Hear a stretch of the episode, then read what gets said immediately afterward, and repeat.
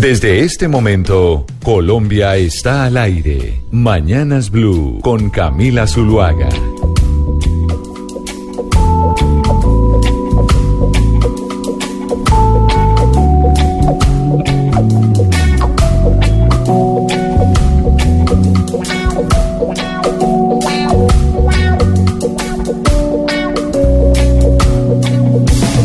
Son las 10 de la mañana, 43 minutos, y Gonzalo, me place tenerlo al lado mío, pero además sorprendida con esta música que nos trae, porque estamos en Cali, en el Valle del Cauca, y usted qué decidió escoger de música para empezar el programa. Mire Camila, seguramente cualquier programa de radio iba a arrancar con Cali Pachanguero, que es el himno obviamente de esta ciudad, de esta zona de Colombia.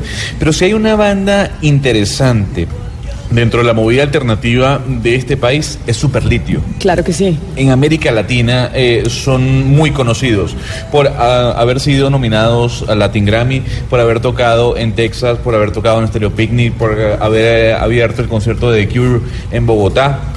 En fin, es una banda referente dentro de esta nueva ola de la música alternativa en Latinoamérica y son de Cali. ¿Cómo le fue viniendo de Panamá para Cali? Muy bien, muy Sí, bien. divinamente. muy bien, divinamente. Ah, divinamente. bueno, nos place tenerlo aquí con nosotros al lado. Es un verdadero placer estar en una ciudad tan hermosa. No la conocía. No, es su primera vez en Cali. Mi primera vez. Bueno, para que vea, don Hugo Mario, bienvenido de nuevo. Usted que está Hola. haciendo una pausa en su trabajo de campo, ¿no? Usted está de trabajo de campo, hizo pausa para venir, ya que lo vinimos a visitar. Aquí estamos, Camila, bienvenida siempre. Esta es su tierra. eh, bienvenida a la sucursal del cielo, la ciudad de Cali, que la recibe a cuatro días de Navidad y a cinco días de feria. Un evento que va hasta el 30 de diciembre. La ciudad ya está vestida, engalanada, como usted seguramente lo ha visto desde que llegó al aeropuerto. Hay un alumbrado navideño hermosísimo por el bulevar, por la avenida Cesta, por el centro histórico. Estamos de fiesta, Camila. Bueno, qué maravilla, y nos sentimos nosotros de fiesta estando aquí en Cali. Y le quiero dar envidia a don Oscar Montes, que está allá en ese Caribe inmenso en Barranquilla, porque el hecho de que estemos aquí en Cali no nos olvidamos del resto del país. Don Oscar, buenos días. Buenos días, Camila. Pues no, yo envidiándolo a usted, envidiándolo a todos ustedes, que ya se viene la feria de Cali, pero además también acá en Barranquilla muy contentos con esta, con este diciembre que se vino con todo, aunque con poca brisa, ¿sabe? La ventolera, la famosa ventolera de diciembre este año no ha estado tan, tan presente. Pero, pero mire, le voy a hacer una recomendación, Camila, ya que usted está en Cali. Coma aborrajado. ¿Usted, ¿A usted qué tal es para aborrajado? Me encanta el aborrajado, pero ¿sabe qué me comí hoy temprano en el desayuno? ¿Qué? Que era algo que yo nunca había visto, un waffle de pan de bono. Eso es algo que yo nunca había probado en mi vida. Y casi no Ah, me lo como hasta que me dijeron, exacto, esa, esa que cuenta como si usted le hacen un waffle de carimañola, no, este era un waffle de pan de bono y delicioso. Y ahora le espera el manjar blanco, ¿no? Manjar blanco, Hugo Mario le tiene allí una buena, una buena totumita, porque eso es totumita, ¿cierto? Claro, y, y la lulada, ¿no? La lulada, el Bueno, champús. y un amigo mío al que quiero mucho, que, los, que nos escucha siempre, Oscar Concha, es un excelente anfitrión Sí. y seguramente la va a llevar por ahí a algunos sitios turísticos de Cali, de ese Cali, esa Cali hermosa. Mire, eh, Oscar, como usted está en Barranquilla, igual que otros oyentes, hay gente que está en Bogotá y nos oyen en todo el país, pues la pregunta del día voy a empezar por hacérsela a usted. Nosotros les pedimos a los oyentes que nos escriban, que nos manden sus mensajes de voz, dándonos la ubicación en donde están y además su nombre al 316-415-7181, que es nuestra línea de WhatsApp, que esperamos que ya la tengan guardada en sus teléfonos. Y la pregunta que hoy, a propósito de nuestra visita aquí al Valle del Cauca, a Cali y a la Cámara de Comercio es, ¿usted qué admira de los caleños? Y esa es la pregunta que le voy a hacer a usted, porque usted es el único que no está, que no está aquí con nosotros. Sabe que yo admiro mucho de los caleños y de las caleñas el cariño y el afecto que le expresan a uno apenas lo conocen. No hay que hacer más, eh, mm, conocerse demasiado. No más que cuando lo ven a uno, ya le expresan ese cariño y ese afecto. Eh, la gente de Cali tiene eso, ¿sabe? A mí me encanta. Yo realmente, las veces que he ido a Cali, he disfrutado de, de- de la calidez de su gente, de su cariño. Realmente eso es muy, muy bonito. Doctor Pombo, ¿usted cómo le fue? Lo veo con saco, uno no se imagina un cachaco con saco, con saco en Con Cali. saco en Cali. ¿Cómo le parece? Ay, doctor Eh, espéreme Pombo. que tengo cerrado el micrófono del doctor Pombo. Pues, doctor Pombo, on off, porque no, no se oye el doctor Pombo. A ver, diga, uno, así como probando cuando uno está. Si yo no lo oigo tampoco. Pruebe el otro micrófono, tal vez con el otro. A ver, Aló. eso lo oímos Bueno. perfecto. Ahora sí. Pues no entonces, Cachaco reporta sintonía feliz desde Cali. ¿Le Cachaco, parece esa entrada? sí, perfecto. Feliz desde Cali, gente acogedora, gente creativa, gente diversa que hace sentir muy bien a todo el mundo, pero especialmente al Cachaco. Eh, pero acogedora, como estaba diciendo precisamente Totalmente de acuerdo que con Oscar. eso de los caleños. Sí, es, pero, pero es, es, es- es una acogedora, eh, digamos, eh, no, no farsante, no, no, no, no sofisticada, sino genuina. Y eso me parece fantástico porque eso lleva a el éxito de la creatividad, que también es otra de las características de esta bella ciudad. Mire, yo, lo vi, feliz de yo estar lo vi acá. trabajando usted desde muy temprano en un eslogan de la ciudad, porque usted se vino aquí de publicista. Entonces, ¿cuál fue el eslogan que sacó de la ciudad? usted, Ojo Camila, ya Pombo? va. Y con una capacidad para manejar motos increíble, ¿no? O sea, ¿Qué cantidad de motos hay en la ciudad, no?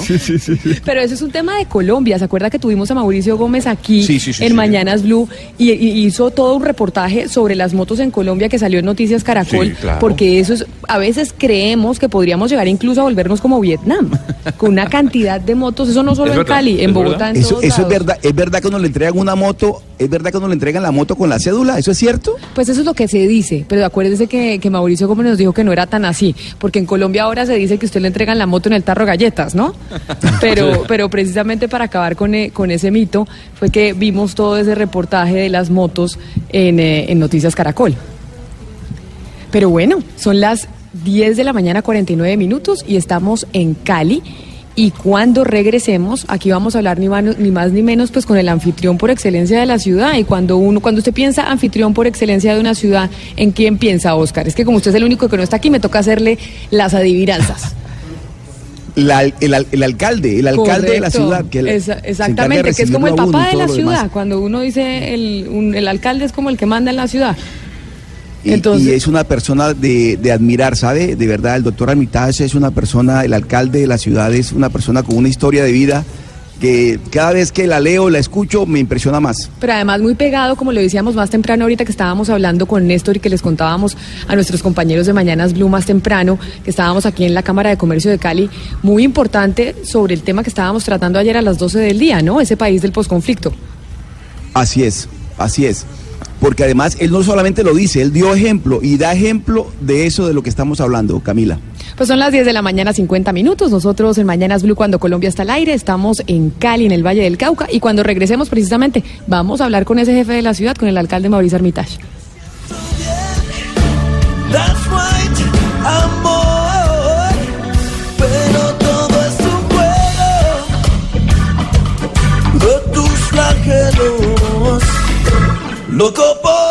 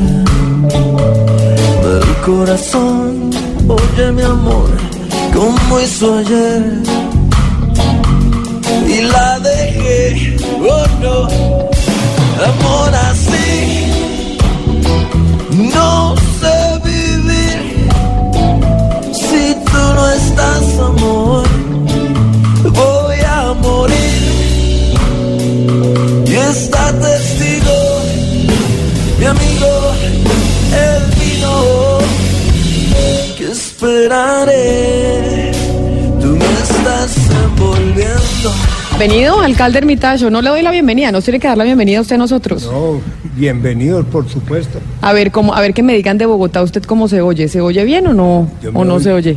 Yo oigo perfecto. ¿Usted se oye perfectamente? Sí, sí. Ah, bueno, es que queríamos, pero toca subirle un poquito a un putico a su micrófono, porque ahorita en ese micrófono estaba precisamente sentado el cachaco, el doctor Pombo que tiene sentado usted al lado Y suyo. tengo un bozarrón terrible, Y no, entonces... y no lo oíamos muy Yo bien. no tengo ningún bozarrón. Oiga, lo, vi- lo vimos en patineta, fue viral esa imagen suya en esas patinetas eléctricas que están tan de moda por ¿Hoy estos llegó en días. patineta o en qué llegó? No, no, no, llegué en carro. No, no, soy muy malo para decir mentiras. Bueno, ¿y, y por qué se decidió montarse en esa patineta? Pues porque nosotros tenemos que buscar todas las posibilidades de mejorar a Cali ambientalmente y en movilidad. O sea que bienvenida a la patineta, lo que se inventen hay que traerlo a Cali para mejorar la movilidad. Pero mire que en Bogotá le están poniendo restricción de velocidad a esas patinetas porque están teniendo problema acá. ¿Están pensando en lo mismo, en ponerle restricción de velocidad a las pues, patinetas? Pues, pues, ¿qué le voy a poner restricción si no hay sino una patineta todavía funcionando? Esperemos a que funcionen a ver qué va a pasar. Alcalde, nosotros ayer estábamos hablando del país del posconflicto, aquí en, en Mañanas Blue. Y le quiero hacer esa pregunta a usted porque se la hacíamos a los invitados que teníamos. ¿Usted cree que en Colombia ya estamos viviendo el posconflicto o no? Por supuesto, yo creo que por lo menos, yo no sé si el posconflicto, pero sí estamos disfrutando de algo de paz. El país ha cambiado en términos de paz. Yo se lo digo porque yo soy un andariego en moto por todo Colombia y la verdad es que uno sí siente que Colombia se está irradiando la paz ya. Yo le puedo decir a usted que yo me fui de Sevilla Valle a Roncesvalles, al otro lado de la cordillera, donde eso eran terrenos de la, de la paz. No le pasaba por la cabeza a nadie hacer eso en moto, y lo hago, y lo hace uno. Fuimos a, a Florencia, Caquetá en moto, pasando por el Putumayo, yendo al Tolima. Eso cuando se podía hacer, y uno se encuentra por todo Colombia, o por lo menos por el suroccidente colombiano, muchos turistas. Yo lo que invito es a que los amigos del ELN entren en esta cosa, y esto va a ser otro país. ¿Qué moto tiene usted? No, yo tengo tres motos, una vieja, una menos vieja y una nueva. ¿Y cuál es la nueva? ¿En cuál es la que hace ese Tengo paseo? una BMW 1200. Eh, No debería hacer propaganda porque yo no me, me cobran por eso. Pero lo que le digo es que esas son unas motos grandísimas, ¿no? Sí, pero son motos para andar por todo Colombia. Alcalde, usted dice el tema del ELN, que hay que llamarle la atención al ELN, pero veíamos al arzobispo del Valle decir que pareciera que a la gente le importara cinco la negociación con el ELN. Usted que ha estado tan metido en este tema y hace análisis de la paz en Colombia, ¿cree que eso es cierto? Pues yo sí creo, yo comparto en algo eso, yo creo que los colombianos hemos, sobre todo los habitantes de las ciudades, nos hemos acostumbrado o, o nos hemos hecho a la idea de que la violencia como que no nos llega a las ciudades. Esa violencia de la guerrilla no nos llega a la ciudad, eso como que es un problema de otros habitantes. Y resulta que los que conocemos el campo, los que hemos visto la violencia en otros lados, pues eso sí los afecta de verdad. Y yo creo que por eso es la gente que hay que trabajar. Nosotros estamos en la Cámara de Comercio hablando de empresarios, de lo que están de lo que están haciendo los empresarios por el Valle del Cauca y por Cali. Y usted es empresario. Y los empresarios son, son fundamentales en este tema del posconflicto, en construir la paz. ¿Qué tanto está viendo realmente usted el papel de los empresarios contratando excombatientes, excombatientes y ayudando en ese proceso de reconciliación que necesitamos tanto? Mire, yo creo que mucha gente está trabajando en ese sentido. Yo le puedo decir que, que eh, la, reincorporación de la gente de la guerrilla es un hecho en Colombia. Yo creo que todos, y, y sobre todo que hay gente que ha estado, eh, le hablo en el caso de la gente de la FARC, los pocos que conozco los veo muy interesados en reinsertarse y en funcionar. Yo creo que esa oportunidad Colombia no la puede desperdiciar un minuto. Las posibilidades de paz en Colombia son todas. Este país está cambiando en ese sentido la actitud de los colombianos y por supuesto tenemos que darle a todos oportunidades. De manera que yo creo que es poquito lo que hagamos para lo que necesitamos. Pero una cosa, alcalde, es que eh, estemos logrando superar en parte la violencia de conflicto armado y otra cosa es que los colombianos realmente se estén reconciliando. Usted dio un gran ejemplo, su historia la conoce mucha gente, la ha contado un millón de veces. Usted fue secuestrado, perdonó a su secuestrador, acogió a la familia, a su secuestrador. ¿Usted cree que falta un poco más de... de- Mire, yo creo que el día que la gente entienda lo bueno que es perdonar, la felicidad que produce, pues Colombia va a ser feliz.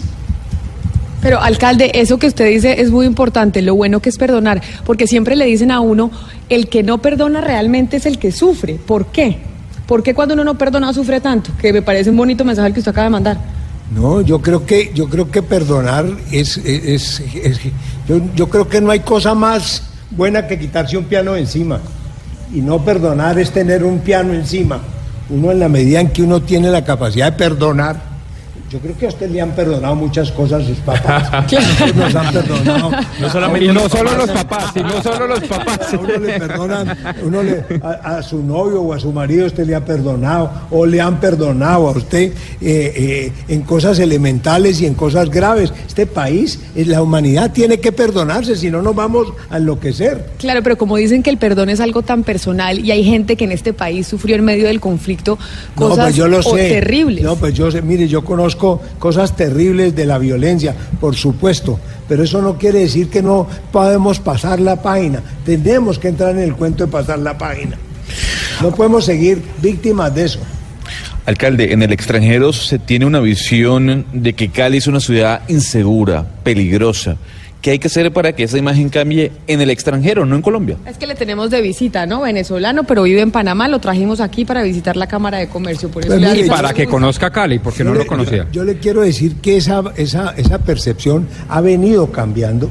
Y Le cuento esta cosa y usted tiene razón en eso. Una de las grandes dificultades que la gente no entiende es que el gran propósito de nosotros es primero bajar los homicidios. Y hemos venido bajando los homicidios y trabajando en función de bajar los homicidios porque los homicidios hacen que esa percepción sea de verdad. Yo le puedo decir a usted que yo he tenido visitas de embajadores en la alcaldía donde me dicen, alcalde, creemos en su administración, pero mientras que usted no baje los homicidios, pues aquí estamos en un círculo vicioso de que la gente no viene a invertir porque hay muchos homicidios. Pero eso lo hemos venido bajando. Le puedo decir, es una información que me llegó hace dos días, Japón ya nos sacó de la línea roja. Estados Unidos le está recomendando a su gente que venga a Cali.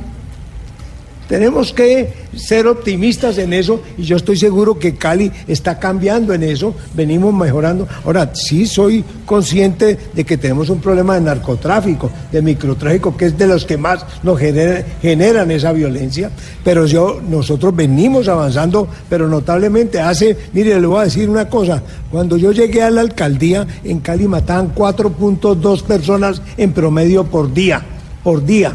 Eso le da a usted casi 120 y pico de personas por mes. Más En este año, momento, claro. en este, en este por me- en este momento estamos casi menos de tres personas por día. O sea, hemos bajado uno y pico. Y si usted mira los homicidios, la mitad de los homicidios son generados por eh, eh, eh, problemas de microtráfico y narcotráfico. Los otros han sido por convivencia. El trabajo que hicimos con las pandillas de los muchachos, precisamente nos ha bajado el 50% de los homicidios entre pandillas. O sea, nosotros somos optimistas de que Cali está mejorando, que vamos por el camino correcto.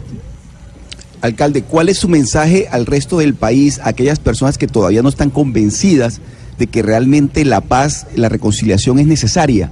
Todavía aquellos que no creen que, que sea posible vivir realmente un posconflicto en paz, ¿cuál es su mensaje para ellos? No, pues el mensaje es de optimismo. Miren, eh, Cali, Cali está el, solo ambiente de los colombianos hoy. Mire, eh, y eso lo pueden decir ustedes los periodistas, que usted, en Colombia los periodistas vivían de la tragedia, o sea, las noticias, la página roja. ¿Cómo así, era- alcalde? Pues ese es un regaño que le lanzo a los periodistas y eso les toca Nos a regañan los, a los periodistas mucho. Sí, no, Ustedes pero- los políticos, pero- pero usted no- es empresario político, pero nos regañan y ahorita No, que se vienen pero- las pero- elecciones pero es más. un regaño sano en el sentido de que eh, eh, si yo tengo un noticiero, pues que quiero dar noticias. ¿Y cuáles son las noticias para dar? Las noticias para dar son que se tomaron el pueblo tal, que la guerrilla se tomó el pueblo tal, que la violencia. Vivimos años de esas noticias. Uno ya no podía ni abrir los periódicos, ni oír la televisión, porque todo eran desastres. Eso ha cambiado en Colombia. Está cambiando eso. Ustedes ya se están preocupando más por noticias más agradables, de Cali positivo, de Cali para adelante, de Cali progresando, no que el Cali del homicidio, de Cali del crimen, no. Tenemos que cambiar eso, tenemos que subirle la autoestima a los colombianos de que podemos vivir en paz. Pero alcalde, denme una receta. Esta es una ciudad cariñosa, esta es una ciudad modelo, esta es una ciudad que está bajando el desempleo. los- No, es que Pombo, tiene usted un Pombo, ¿qué problema con el entonces? micrófono. Yo no sé, el micrófono hoy no lo quiere porque no, usted no se está oyendo. Mientras, mien- mientras le No. abren el micrófono No, a, a Rodrigo. Sí, venga, alcalde. Usted lo oye, alcalde, porque usted está al lado, Usted está al pero lado. Oscar no lo oye. Pero de verdad no está. lo- Aló, Ay, aló. Ya, Ya, se oye bueno. perfecto. Alcalde, le preguntaba y le decía, denos la receta para llenarnos de optimismo. Esta es una ciudad que ha bajado notablemente el desempleo. Esta es una ciudad que ha bajado dramáticamente los índices de homicidios. Denos recetas para seguir los ejemplos en todo, lo, Colombia. La receta primero es dar oportunidades a la gente más sobada, distribuir el ingreso distribuir el ingreso. Los colombianos no somos muy dados a distribuir el ingreso. Los países desarrollados distribuyen el ingreso. ¿A través de los impuestos, por A- ejemplo? no, y a través de los impuestos y a través de la relación suya con su con su persona a lo que usted le da empleo. Con el empleador. Eh, con su empleado. Con su, usted se va a un restaurante y usted no se preocupa en la cuenta cuánto le costó el whisky o la, o la langosta que se comió. Le preocupa es por qué la propina para el mesero es tan cara. Usted va a Estados Unidos o va a Europa y si usted no da el 20% de propina, lo sacan a patadas del restaurante. Pues aquí no somos malos para eso, no distribuimos el ingreso. Yo, yo me acuerdo que yo en la campaña le decía a mi mujer, mira, no le pidas rebaja a la señora del aguacate que, que vende el aguacate, que esa señora mil pesos para ella son importantísimos, para vos mil pesos no te dan ni cuenta, pero somos dados a eso. Y eso nos pasa con el salario mínimo. Pero venga, alcalde, eh, allá que usted dice de la distribución del ingreso, ¿le gustó la reforma tributaria que se llama Ley de Financiamiento que se aprobó ayer? ¿Le parece No. que esa ley de financiamiento ayuda en eso que usted dice que se Mire, debe hacer? Yo creo que me encantó la reforma tributaria en la medida en que le pusieron impuesticos y le dieron un poquitico de garrote al sector financiero. Allí eso estuvo bueno, que les clavaron la yuca allí duro, ahí eso estuvo bien. Yo no estoy de acuerdo en ningún momento que le pongan IVA pues a la, a la, a la Canasta familiar. A la canasta familiar ni más faltaba. Pues, pero, pero yo creo que la reforma tributaria, el Estado necesita impuestos y los impuestos los tienen que cobrar a los que generan riqueza. Pero usted, usted iba a decir algo importante sobre el salario mínimo, que está en plena discusión a propósito. eh, creo que en las empresas suyas el salario mínimo es más alto que el salario mínimo normal en Colombia. No solo es más normal, sino que nosotros tenemos, mire, es que es que el sistema capitalista está inventado. Nosotros en Colombia no lo fomentamos. El sistema capitalista, nosotros no distribuimos, en la medida en que no distribuimos la riqueza, amarramos la riqueza, pues la gente no tiene con qué gastar, entonces las empresas no crecen. Si usted le paga bien a sus empleados y su empleado le paga bien y le distribuye utilidades, ese empleado le va a consumir más hierro, más cemento, bueno, que no coman tanta azúcar porque está haciendo mal, Pero está haciendo, impedir. está haciendo daño, está haciendo daño, pero, pero, pero es la economía tiene que funcionar, la economía tiene que funcionar. Pero, Entonces, pero los economistas, como por ejemplo el ministro Carrasquilla, que son de esa tendencia liberal, dicen que eso no es así, que subir mucho el salario mínimo va en contravía de la Sí, economía bueno, y de las eh, eh, empresas. En eso nos diferenciamos, él es un neoliberal muy demasiado exagerado y yo creo que en esto hay que moderar los sistemas. Yo creo que uno no sabe qué es primero el, el- el- huevo o la gallina. Pero yo creo que tenemos que mover la economía, tenemos que generar distribución. Estamos en un círculo vicioso de la pobreza. Tenemos que un estartazo para que la economía se mejore socialmente. Yo, yo le voy a dar a usted este dato que es una cosa que me la critican todo el día a mí. Eh, todo el mundo me dice, usted ha dejado que los vendedores ambulantes en Cali se tomen a Cali. Y yo le digo, prefiero una Cali con problemas de urbanismo, de, movilidad con los vendedores ambulantes, pero prefiero una Cali socialmente más viable. Pero ¿por qué le dan ganas de llorar, alcalde, No, cuando no, habla eso- de no es que me emociono, es un problema, eso es un problema psiquiátrico, es un problema psiquiátrico. es un pro- sí, sí. Siéntase en confianza, que no, lo he podido, eh, no lo he podido No, arreglar. pero no pasa nada, pero pero a se medida que usted me lo ponga en cuenta, ya se me quitó la... No, pero no, pero, Le duele la pobreza, pero Camila. Pero no es porque lo esté criticando, sino porque me parece sensible de su parte decir, Sí. prefiero una Cali con vendedores ambulantes que ten- sin problemas sociales y que tengan una alternativa de trabajo que una Cali violenta o gente muriéndose de hambre. Por eso es que le pregunto, no porque lo critiquen, ni más faltaba. Sí, pero me calmo ya. No se, no se preocupe, no se preocupe, alcalde. No, pero yo decía esta mañana en otra emisora competencia de ustedes. Yo decía, yo decía, yo o decía. sea, anda usted muy mediático por Sí, estos no, días. Estos días me están entrevistando mucho por la Navidad, me imagino que es. Y por la feria. Por la feria. Yo les decía, yo les decía que yo- cualquier persona que conozca la pobreza sabe lo duro que es una Navidad sin plata para la gente. Eso es durísimo. Los colombianos tenemos que mirar eso. Y no le podemos cerrar la puerta a la gente para que no tenga cómo ganarse la plata. Eso, Colombia tiene que volverse más sensible. ¿Y, y qué nos falta para volvernos? Nos hizo llorar a todos, alcalde. Estamos- No, no, bueno, este sí es un defecto tenaz que ya vi. No, Que me parece, puede ser una No, gran virtud. no. La sensibilidad es una gran virtud, alcalde. No, se preocupe. Bueno, pero, pero lo, lo, lo, lo- lo- lo concreto aquí, y, y la gente me. a- ayer, ayer estaba en una reunión con empresarios en la alcaldía. Y todo maravilloso, todo maravilloso. Hola, ¿cómo está haciendo de cosas el alcalde? Apenas hablamos y alguien me dijo, es que están vendiendo tomates en la Plaza de Caicedo. Me dijeron así. Entonces le dije, en la Plaza de Caicedo no están vendiendo tomates. Sí, mire, en el antiguo edificio Carvajal, el edificio Carvajal es en la 13 con cuarta, no es en la Plaza de Caicedo. Entonces no me diga que en la Plaza de Caicedo están vendiendo tomates. En el centro de Cali, los vendedores ambulantes se están entendiendo con las grandes cadenas de comerciantes y ya varios empresarios grandes me han dicho, hola, no nos vas a sacar los vendedores que nos están trayendo mucha gente y estamos vendiendo bien.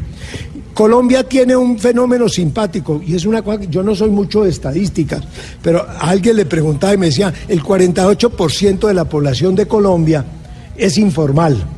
Eh, Eso es un Ah, sí. dato que, que es más o menos el dato que tienen. Y entonces, todo el mundo dice, es que tenemos que generar empleo. Pues por supuesto que tenemos que generar empleo y empleo formal. Pero mientras que somos capaces de hacer eso, tenemos que pararle bolas a los informales. Tenemos que ayudarle a los informales a que salgan adelante. Tenemos que darles oportunidades de trabajo, no oprimirlos, es todo lo contrario, felicitarlos para que se vayan formalizando. Yo me acuerdo que yo siendo miembro de la Cámara de Comercio aquí, y nunca me pasó por la cabeza que fuera a ser alcalde, decía, vea, traten de no fregar tanto al tipo que va a poner su negocio, traten de no fregarlo porque ustedes no ha puesto la, no ha hecho la primera venta y le está cayendo a la Cámara de Comercio el impuesto, la sanidad, los bomberos, eh, la- el predial, La todo el mundo, todo el mundo como si ese señor fuera enemigo de la sociedad para que no dejarlo progresar.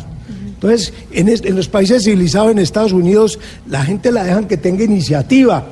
Ah, que, pues, que hay orden, pues claro que tenemos que tener orden, claro que vamos para allá, pero usted no puede formalizar a una persona que ni siquiera le ha dado la oportunidad de salir adelante. Alcalde, eh, el presidente Duque habla siempre de la economía naranja, y la economía naranja, y la economía naranja. Sí. ¿Qué está haciendo la alcaldía de manera concreta por la economía naranja? Pues muchísimo, yo diría que Cali es la ciudad que está más dada a sacar la economía naranja adelante. En Cali es donde tenemos más artistas, donde la gente vive más del arte, de la cultura, y eso es economía naranja.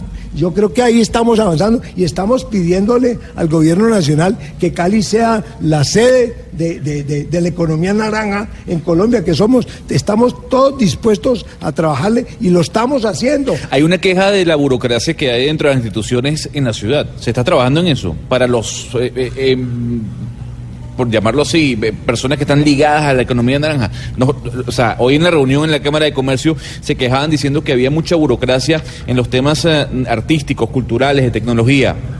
¿La alcaldía está trabajando para eliminar esa burocracia? Por supuesto, mire, nosotros hemos hecho, le, cuento una cosa, si hay alguna cosa que hemos hecho importante en mi alcaldía es la reforma administrativa, que lo que está agilizando es todo ese tipo de trámites. Generamos la, por decirte una cosa, generamos la Secretaría de Turismo, que no existía, que tiene que ver precisamente ayudar a generar la economía nara- naranja. Hicimos la Secretaría de Contratación, que es la del filtro contra la corrupción y la generación de, de precisamente de todos esos términos, la Secretaría TICS, que es la modernización de los sistemas. La de desarrollo La también. desarrollo. Nos acabamos de ganar el primer premio nacional como buena gerencia, la alcaldía de Cali, a nivel nacional. Y eso es producto de qué? De esta reforma administrativa, donde en eso estamos tratando de gerenciar la ciudad y sacarla adelante. Pero eso no quiere decir de que no trabajemos por lo social. Alcalde, usted estaba cumpliendo ya casi tres años al frente de la administración, una experiencia nueva para usted que siempre estuvo en el sector privado. ¿Cuál es el gran legado que usted le va a dejar a los caleños? No te entendí la El pregunta. legado que usted le va a dejar al final de su gobierno a los caleños. Mire, yo creo que lo más importante, primero yo creo que, pues por supuesto que uno, y yo me acuerdo que cuando llegué a la alcaldía, varios eh, ex, ex alcaldes me decían, alcalde que no hace concreto, no pasa la historia de Cali. Y dije, pues yo no voy a, a pasar la historia porque yo no voy a hacer mucho concreto. Estoy haciendo unos unas, unas obras en el sur y unas obras en el norte para tratar de arreglar un problema vial. Pero yo le voy a decir una cosa que le voy a dejar a Cali, que sí me tranquiliza. Primero, cambiar la conciencia de los caleños. Cambiarla, si yo logro que ustedes, que todos los que estamos aquí, que todos los que me están oyendo, se concienticen de que tenemos que cambiar la actitud de uno hacia el otro. Y esto no es una cosa religiosa, yo no estoy aquí hablando de, de- de- de que yo soy cura, ni nada de esta cosa, ni que estoy profetizando, nada. Yo estoy hablando de que Colombia está en un punto donde tenemos que cambiar, precisamente para ayudar a que la paz se, se, se- se- estabilice, se consolide. Ajá. Y es que tenemos que cambiar de actitud, tenemos que cambiar la relación entre el que tiene una cosa y el que no la tiene. Donde tenemos que entender que, que- que los derechos de uno terminan donde empiezan los derechos del otro. Y esa relación no existe mucho en Colombia. Yo me demoré 50 años, óigame cuidado, 50 años en entender una cosa que oí donde los hermanos maristas, donde estudié la primaria, que le decían a uno que era más fácil que un camello pasara por el ojo de una aguja a que un rico se salvara. Y es que los ricos creemos, los ricos creemos que tenemos derecho porque nacimos con los derechos y no cambiamos de actitud. Y yo no estoy diciendo que regalemos, estoy diciendo que cambiemos de actitud. Yo le estoy diciendo a usted que su empresa va mejor si usted le paga mejor a su gente, que su empresa va mejor si usted distribuye utilidades con su gente. Yo le decía el otro día al sector financiero, ustedes se ganaron 13 billones de pesos. ¿Qué problema hay? Ah, que es que no sube. Pagamos el salario de lo que dice el mercado. Pero Al- no, el sector financiero podía doblarle los salarios al sector al sus sector- empleados. a sus empleados. Al- La economía se revitalizaría impresionantemente y todos progresamos más, pero no pagamos lo que dice el mercado. El mercado dice, y ahí se, dice el amigo Carrasquilla, no es que no podemos porque eso es inflacionario. Claro, están pegados los peajes, una cantidad de cosas. Hay gente que no puede pagar ni Al- el salario mínimo, pero hay gente que puede pagar tres veces el salario mínimo y no lo hace porque el mercado no lo deja. Alcalde, ¿a usted le gustaría llevar este mensaje que, está, que nos está transmitiendo hoy en Blue Radio a nivel nacional? Es decir, no, no, no desde la alcaldía de Cali, sino desde la presidencia de la República, por Ah, o sea, ejemplo. ¿Le, le queda haciendo, gustando eso? usted le está haciendo planes. Lo están candidatizando, alcalde. No, no, no, no, es que lo estoy escuchando, pero además Mire, estoy yo soy fascinado con el candidato para mensaje, ser con el discurso. presidente de la sociedad de San Vicente. Yo no soy candidato para nada. ya. Yo ni, ni estoy preparado para ser presidente de nada, ni más faltaba. Pero entonces, alcalde, ya que Entonces, Oscar... le- ya ni, ni, ni presido en mi casa, en mi casa me regañan todo el día, no me preocupe. Pero ya que le pregunta a Oscar sobre sus planes a futuro, tenemos elecciones eh, regionales el otro año. ¿Usted después de terminar la alcaldía de Cali, qué va a hacer? ¿Quiere No. seguir en política o a qué se va a no, dedicar? No, no, no, yo en política. Yo no digo. ¿Quedó aburrido? Mire, yo no, yo no, yo no digo. Yo no, esta vida da tantas vueltas que yo no digo nada, pero yo lo que le garantizo a usted es que mi, mi, yo, yo ya tengo, sete, voy a cumplir 74 años. Pero se ve divinamente. No, monta en sí. patineta y en moto. Sí, y en moto. Sí, sí, En eso es 1200. verdad, eso es verdad, pero, pero, pero, pero la verdad es que yo sí quisiera estar más tra- y seguir trabajando. Yo creo que la vida, uno a la vida llega es a trabajar por los demás. En la medida que yo pueda seguir trabajando por los demás, ahí estaré hasta el día que me entierren. Hasta ahí estaré. Ve- Venga, alcalde, pero sobre sus apuestas y el legado, eh, yo recuerdo que usted alguna vez dijo, o lo ha dicho varias veces, que usted quisiera una mejor educación para los niños caleños, que quisiera que los niños más pobres de Cali tuvieran la misma educación de su nieto. ¿Cómo va ese, ese propósito? Pues mire, eso, siquiera me haces esa pregunta, Hugo Mario. Yo le quiero decir a usted que cuando llegamos a la alcaldía, yo, yo siempre he considerado que la única forma de lograr un país equilibrado, un país socialmente equilibrado, es a través de la educación. Y ¿de dónde logramos esa desigualdad? ¿Dónde se genera esa desigualdad? Se genera en la educación. ¿Cómo puede ser posible que mis nietos estudien en el mejor colegio de Cali? y el hijo de, de- de la gente que trabaja conmigo estudien en un colegio público de mala calidad educativa, de mal ambiente, pues ahí nunca vamos a tener una sociedad justa. Entonces dije, ¿dónde tenés que meter la plata de la alcaldía? Allí, allí, porque si no, no vamos a cambiar Colombia.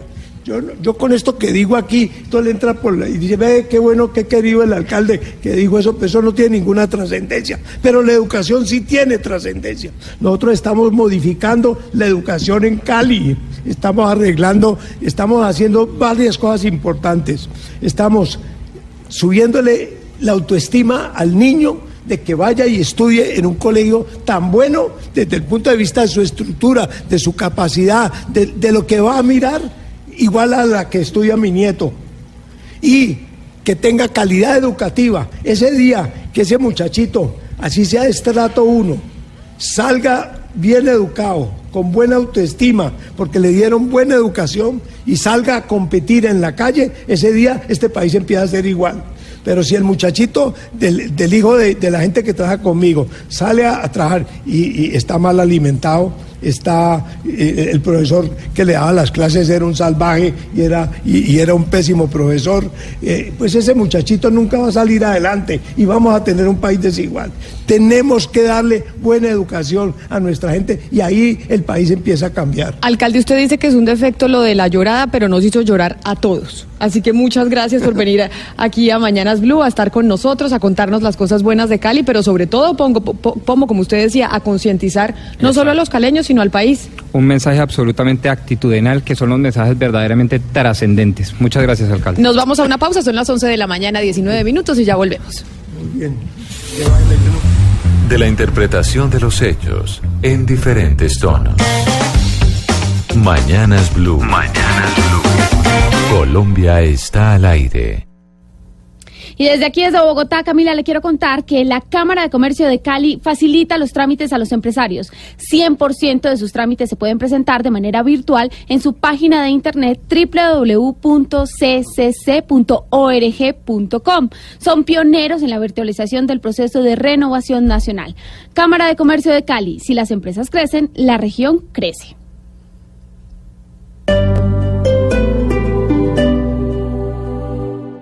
Diversas ópticas.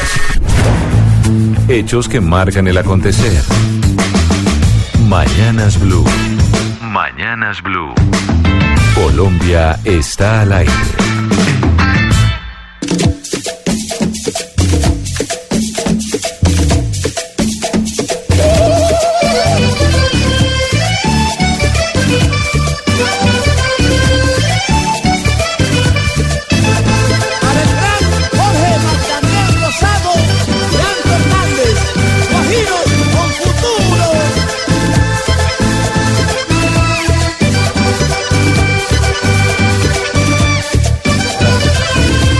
Porque estamos oyendo las cuatro, eh, las cuatro fiestas, las cuatro fiestas, me, me trabé.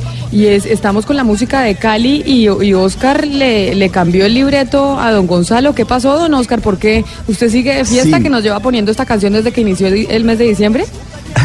Así es, Camila, lamentablemente tenemos que informarle al país eh, el fallecimiento hoy, ahora, hace pocos minutos, del maestro Adolfo Echeverría, el autor de Las Cuatro Fiestas, esta canción que estamos escuchando, que además es un himno de esta época de diciembre y es de las canciones emblemáticas de la región Caribe, de nuestra, de nuestra música tropical. El maestro Adolfo Echeverría tenía 86 años, venía padeciendo una enfermedad desde hace varios, varios años ya y, y lamentablemente ha fallecido en el día de hoy. Es el autor también de Amaneciendo, que es otra canción también muy popular. El maestro Adolfo Echeverría es sin duda de los grandes compositores de nuestra música y hoy tenemos que informarle al país de su fallecimiento. Ay, pues una, eh, pasa en su tumba, lamentamos la muerte, pero entonces hagámosle una, un homenaje y celebremos ahorita con esta canción y pues obviamente lo que nos resta del mes de diciembre y de aquí al carnaval, ¿no, Oscar? Porque esta canción se oye de aquí a febrero en Barranquilla. Así es, Camila. Bueno, las cuatro fiestas eh, ha tenido muchas versiones. Estábamos escuchando esta de Diomedes Díaz, pero la original también se escuchó mucho y para esta época todo, toda la región Caribe la escucha y también escucha Amaneciendo y tantas otras porque las, la, la obra del maestro Echeverría es, es, es grandísima. Pero, pero ¿cuáles son las cuatro fiestas, Oscar? Las cuatro fiestas comienza con la, la fiesta de la Inmaculada Concepción, Sí. que es el 4, el, la- el 7 de diciembre, eh, Navidad, eh, Año Nuevo y Carnavales. Por eso es que decíamos que Esas suena esta canción fiestas. hasta febrero. Vamos a oírla un poquito para hacerle un homenaje al maestro. Las rentas y disfraces, las comparsas vienen ya. Con el golpe de tamboras a la cumbia batalla de flores el desorden se formó. Con las rosas y a las reinas alegren el corazón. Baila, bailar, bailar la cumbia urbana. Baila, bailar, que llegó el carnaval. Y pues haciendo este homenaje al eh, compositor y al autor de las cuatro fiestas, nos quedamos para saber noticias, porque estábamos hablando con el alcalde de Cali, Mauricio Armitage, sobre el salario mínimo. Y parece que ya se llegó a un acuerdo, Eduardo, para el salario mínimo del próximo año. No, ojalá, imagínese que yo le tuviera esa noticia desde aquí, ya estaríamos celebrando con esas cuatro Ya fiestas. nos iríamos No. de vacaciones. Sí, sí, sí. No, tampoco así, pero sí le cuento que se han acercado las posiciones. Los trabajadores ya se bajaron hasta el 9%, acuérdense que estaban por allá en el 12%. Entonces eso ya es un avance. Y los empresarios, y esta tal vez es una de las grandes noticias que usted sabe que ellos van ofreciendo de a poquitico, pues se subieron del 4 al 5% en la jornada de hoy. Se suspendió la mesa, van a reanudar a las 6 de la tarde, van a analizar las propuestas, pero ¿sabe que me huele a que puede haber algún tipo de acuerdo este año, Camila? Me huele a que el 8%, como había dicho el expresidente y hoy senador Álvaro Uribe, es la cifra que va a aumentar el salario mínimo para el próximo Sí, año. Eso es lo que me huele y lo que, lado, venía- sí. lo que veníamos diciendo. 8% será porque se cantó desde el Congreso de la República y es lo más probable que vaya a pasar. Pero bueno, de 5 a 9 no están tan lejos, ¿no, doctor Pombo? No, no solo eso, sino que es un cambio, digamos, cualitativo en relación en comparación con la inflación. Y eso hay que tenerlo en cuenta. Si la inflación está bordeando el 3.5%, pues subir hasta el 8, 7, 8, 9%, pues es un cambio realmente importante. Yo creo que Yo calculo mis cábalas absolutamente ignorantes, confieso, no pasarán de 7. Yo, mis cabalas Yo es que se van en el 8. Pues podemos hacer ap- apostar aquí. Yo Vamos, digo, apostemos yo un digo, almuercito, pero almuerzo caleño. almuerzo caleño. Ay, Le- delicioso. Nada de vegano, nada de vegano, es lo que quiero decir. Traen en una chuspa. Pues sí, unas marranitas, unas marranitas. apuesta. Oiga, Camila, Dígame. pero le, le- le doy pistas. A ver. Las consultas, en las consultas que le conté que van a realizar ahorita en minutos, va a estar el expresidente Álvaro Uribe. Ah, yo, le- mire, yo Siete. desde que empezó dije 8%, pero apostemos. Yo pongo sobre la mesa que es el 8. Va apostado y tenemos público. Y tenemos público y tenemos testigos, pero tenemos también noticias sobre la Colombia humana. ¿Qué pasó, Marcela Puentes? Pues la Sala Plena del Consejo Nacional Electoral acaba de negar una vez más la solicitud de otorgar personería jurídica al Movimiento Colombia Humana del ex candidato presidencial y hoy senador Gustavo Petro. Esa petición buscaba reconocer el derecho porque recuerde usted que al participar en las elecciones presidenciales por la reforma de equilibrio de poderes, Gustavo Petro obtuvo la segunda mayor votación y por eso tiene un asiento en el Congreso de la República. Él en el Senado y su fórmula la vicepresidencia Ángela María Robledo en la Cámara de Representantes. Sin embargo, el Consejo Nacional Electoral insiste en que la personería jurídica solamente se puede conceder a los movimientos políticos que participen en una elección legislativa, en elecciones a Congreso de la República. Es por esto que se corrige un error de vicio que había con la decisión del Consejo Nacional eh, anterior, pero se mantiene en que no se le puede otorgar eh, la personería jurídica. Esto tiene varias implicaciones. La principal es que no se pueden acoger al estatuto de la oposición, que recuerde usted da ciertos beneficios como mayor participación en medios de comunicación, más recursos, entre otros derechos. La votación fue de siete votos a favor de negar esa personería jurídica, un magistrado ausente y un impedimento. Hay muchos, Marcela, que, que consideran eso un absurdo, ¿no? Que el alcalde Gustavo Petro, que tuvo 8 millones de votos con ese movimiento, pues no tenga personería jurídica para un partido político. Eso es lo que ellos han criticado desde esa orilla, que parecería absurdo que eso pasara en Colombia, ¿no? Sí, señora, pero de cierta forma el Consejo Nacional Electoral se está curando en salud porque la ley eh, está planteada de esta forma. Solamente se puede conceder personería jurídica a, quienes participen en elecciones a Congreso, pero esto es algo que se ha puesto sobre la mesa y que seguramente se buscará corregir a futuro. Durante el debate de la reforma política se había incluido un artículo para que se conceda, se corrija este, este vicio que hay de cierta forma, porque como usted lo dice, es un absurdo que con una votación tan alta él no tenga derecho, por ejemplo, a a hacer oposición con los beneficios del estatuto de la oposición allí en el Congreso. Pero para elecciones presidenciales, no para las legislativas. Es que eso es lo que dice la ley, ¿no? ¿Cómo así, cómo así Oscar? Explíquenos. No, es que la personería se pierde en las elecciones legislativas, de Congreso, no las presidenciales. O sea, lo que claro, quiere decir para las usted es que él sí podría ir 8 con- millones Ok. y en la legislativa, que es cuando se pierde la, la personería, no las tuvo, porque no participó como, como movimiento. Es que recordémosle a todos nuestros oyentes, Camila, lo siguiente. eh, el derecho que se ganó el doctor Gustavo Petro y la doctora Ángela María Robledo provienen de los acuerdos de La Habana. La ley electoral no provienen de los acuerdos de La Habana. La ley electoral es la que dice que para que usted pueda ser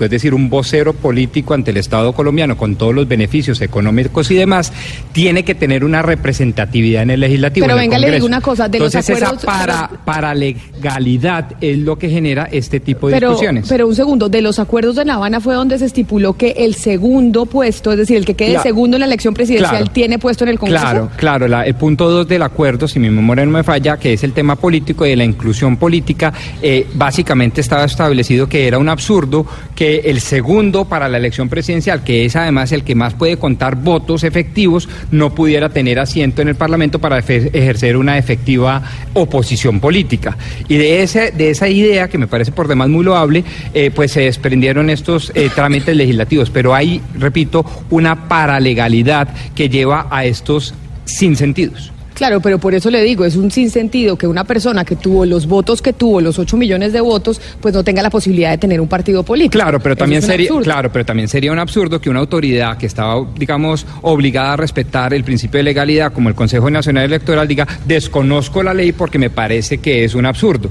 Ellos también tienen que aplicar la ley. Con- y ese es, claro, y ese pero, es el pero no se le olvide, Pombo, que también el Consejo Nacional Electoral es una entidad política. Ah, sin duda, O como y quiénes- todas. ¿Y quiénes son los quiénes son los magistrados del Consejo Nacional Electoral?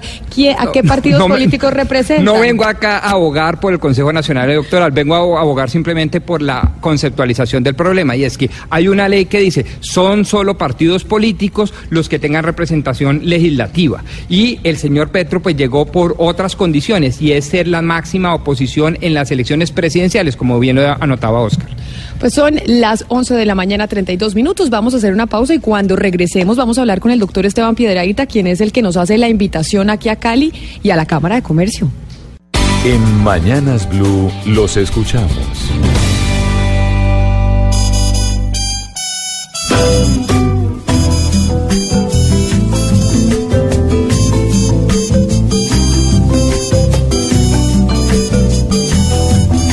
Quiero que sepas que mi corazón en toda situación te va a querer.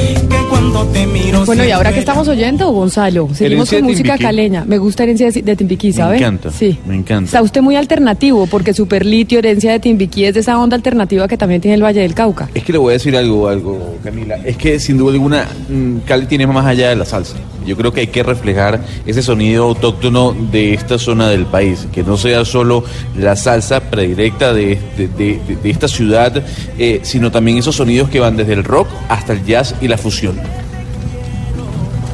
A Gonzalo hay que traérselo para Barranquilla. Pero señor, claro. Usted sabe que me gusta a mí, don Oscar, ¿Para escuchar música los domingos en la noche y escuchar música de China, de Tanzania, de Nigeria, de lugares recóndidos del mundo y descubrir que hay más allá de lo habitual, pues, de lo que uno escucha. No, no, de acuerdo, a mí también, pero bueno, yo me, me- lo- lo- estoy complacido que usted está, esté hoy tan, tan diverso con la música, eso está muy lo que bien. quieres es vallenato. Sí, y usted lo que quiere es que sea diverso con la vallenato. música Ah, también del vallenato. Caribe colombiano. Que no se venga solo para el lado de Hugo Mario aquí en el Valle del Cauca. Pero mire, antes de ir con los... Dígame, Oscar. Es que, es que ya que está ahí en Cali usted, yo no sé, Hugo Mario, el, Museo de la Tertulia todavía existe, que es un Pero sitio muy supuesto. hermoso, y el Parque del Gato, Te- el Gato de Tejada, ¿se acuerda? Sí, queda muy cerca. El, el gato de Tejada está al, al lado del río Cali, en el oeste de la ciudad, aquí al occidente le llamamos el oeste, y además el gato está acompañado por las gatas, ¿no? Son varias esculturas que han hecho diferentes artistas de la región que acompañan a- al gato del maestro Tejada. Y pasando el río, usted encuentra el Museo La Tertulia, el Museo de Arte Moderna que usted referencia, Oscar. Qué bueno que lo conozca. Pero mire, Bueno, antes... No, no, para que, que Camila y Gonzalo y el doctor Pombo eh, hagan un recorrido bien bonito por Eh, esa Cali tan hermosa. Eso vamos a hacer, pero mire, antes de irnos con los oyentes que nos enviaron sus mensajes sobre qué admiran de los caleños, aquí me están mandando mensajes regañándolo, doctor Pombo, sobre la pregunta de la reforma mm, del, del acuerdo de paz, Sí. que dicen que ese tema de lo- del vicepresidente, mm, el segundo, El jefe de la oposición en la candidatura presidencial. Que no tiene nada que ver con los acuerdos de La Habana, que eso tiene que ver con la reforma al equilibrio de poderes. Y vámonos precisamente con Marcela Puentes, que es quien cubre Congreso, para que nos explique, Marcela, porque aquí ya me están regañando y me están diciendo, eso que dice Pombo no es cierto. Bueno. Así es, Camila. El tema es el siguiente, es el artículo primero de la reforma de equilibrio de poderes que se tramitó en el año 2015 y que reconoce ese derecho a ocupar un eh, cargo en corporación pública, llámese Congreso, asambleas, consejos, a quien ocupe el segundo lugar en eh, la votación eh, para una alcaldía o la presidencia. En este caso es lo que pasa con Gustavo Petro, que al obtener la segunda votación, porque recordemos que se enfrentó en segunda vuelta con Iván Duque, gana Iván Duque y se le da entonces el derecho a Gustavo Petro de tener una curul en el Senado de la República y a su fórmula vicepresidencial una curul en la Cámara de Representantes. Esto mismo va a ocurrir en las elecciones de autoridades locales del próximo año con quienes ocupen los segundos lugares en eh, las elecciones de gobernaciones y alcaldías. Entonces, ¿usted de dónde sacó que esto venía de los acuerdos de paz de La Habana, doctor Pombo? Pues es que todos los acuerdos eh, que se desarrollan se desarrollan a través de tres instrumentos, actos legislativos, leyes y decretos. Y además se empezaron a desarrollar durante la eh, negociación en La Habana. Y si ustedes cogen las, eh, ¿cómo se llaman? Los comunicados de la mesa y los antecedentes van a encontrar como uno de los principales reclamos de eh, las FARC era la participación política. Y la lógica es esta que una de las causas eficientes del conflicto fue la exclusión política. Y para eso, dijeron, no guardaba sentido un sistema electoral en donde el más grande caudillo de la oposición, que era el que había perdido las elecciones presidenciales, que había quedado en segundo lugar, desapareciera del escenario político. Claro, claro, Ahora, pero- naturalmente, en La eso Habana tiene que recogerse en una norma. Y esa norma, pues no me acordaba cuál era el artículo No, ni la pero, norma. pero, no, pero Pombo, decir que cualquier cosa que se discutió en la mesa de La Habana, cualquier cosa que se dijo, cualquier petición No, que es se que eso hizo, está, es que se, que se me- vea me cogía casi me otra- acuerdo, que pero se si quiere mañana se lo leo con mucho reformas. gusto. No, pero le, pero le cuento algo. En La Habana sí se trató todo el tema de las garantías para la oposición. Que fue Claro, una, una- Claro, que venía- que se Y por eso es hace que muchos dicen años, ciertas y en La voces que Habana el estatuto de la oposición sí quedó proviene co- también de todos esos diálogos, es lo que estoy diciendo. Garantías a la oposición. Sí, pero la reforma al equilibrio de poderes, que fue en donde se instauró esta regla, esta normatividad, que el segundo en la elección Sí. presidencial tenía puesto en el Congreso de la República, no tiene nada que ver con los acuerdos de La Habana. Bueno. De hecho fue, de hecho fue un senador eh, conservador, Eduardo Enríquez Maya, quien presentó esa, eh, esa sí, propuesta. pero por supuesto, pero el Partido Conservador estaba jugado con el gobierno de Juan Manuel Santos para sacar adelante el proceso de paz. Y una de las condiciones que hicieron en La Habana era un desarrollo legislativo, como por ejemplo la ley de tierras. Pues por supuesto la ley de tierras no viene posteriormente en el tiempo a los acuerdos, vienen antes, pero se fraguó, llamémoslo así, permítame ese eh, coloquialismo, en el seno de los acuerdos de La Habana. Y este punto también tiene que ver Pero, con pero eso. mejor dicho, este es un análisis que hace usted, que usted dice, Ah, claro, eso me allá, en, allá en La Habana ellos estaban eh, proponiendo esto y después, entonces otros senadores dijeron, presentemos este proyecto de equilibrio de poderes y acogemos una pero no de manera desarticulada. Usted está tratando de hacer ver es que un desarrollo legislativo por acá. No, no, señor. Eso tiene una articulación y además suficientemente publicada a través de comunicados. Eso es lo que estoy diciendo. Bueno, pues ahí lo que pasa es que dicen otra cosa distinta y dice la doctora Marcela Puentes, que cubre el Congreso de la República, que no es así, Y que si la es- reforma al equilibrio de si poderes nada que- tuvo que ver con el acuerdo de paz de y, La si- Habana. y tenga la certeza, usted y todos los oyentes, que si me tengo que decir porque estoy equivocado, así lo haré, yo no tengo. Pero hoy que no tengo al frente mis acuerdos subrayaditos y escoliados, pues no lo puedo defender porque es que no tengo como más. Así que estoy acudiendo a mi memoria. Bueno, pero nos vamos con los oyentes, porque los oyentes nos están mandando sus mensajes de qué admiran de los caleños. A ver, oigamos qué nos dicen. Hola, mi nombre es Jonathan de Medellín. Camila, te cuento. Mi cuñado es caleño y lo admiro mucho porque es muy buena persona y muy honrado.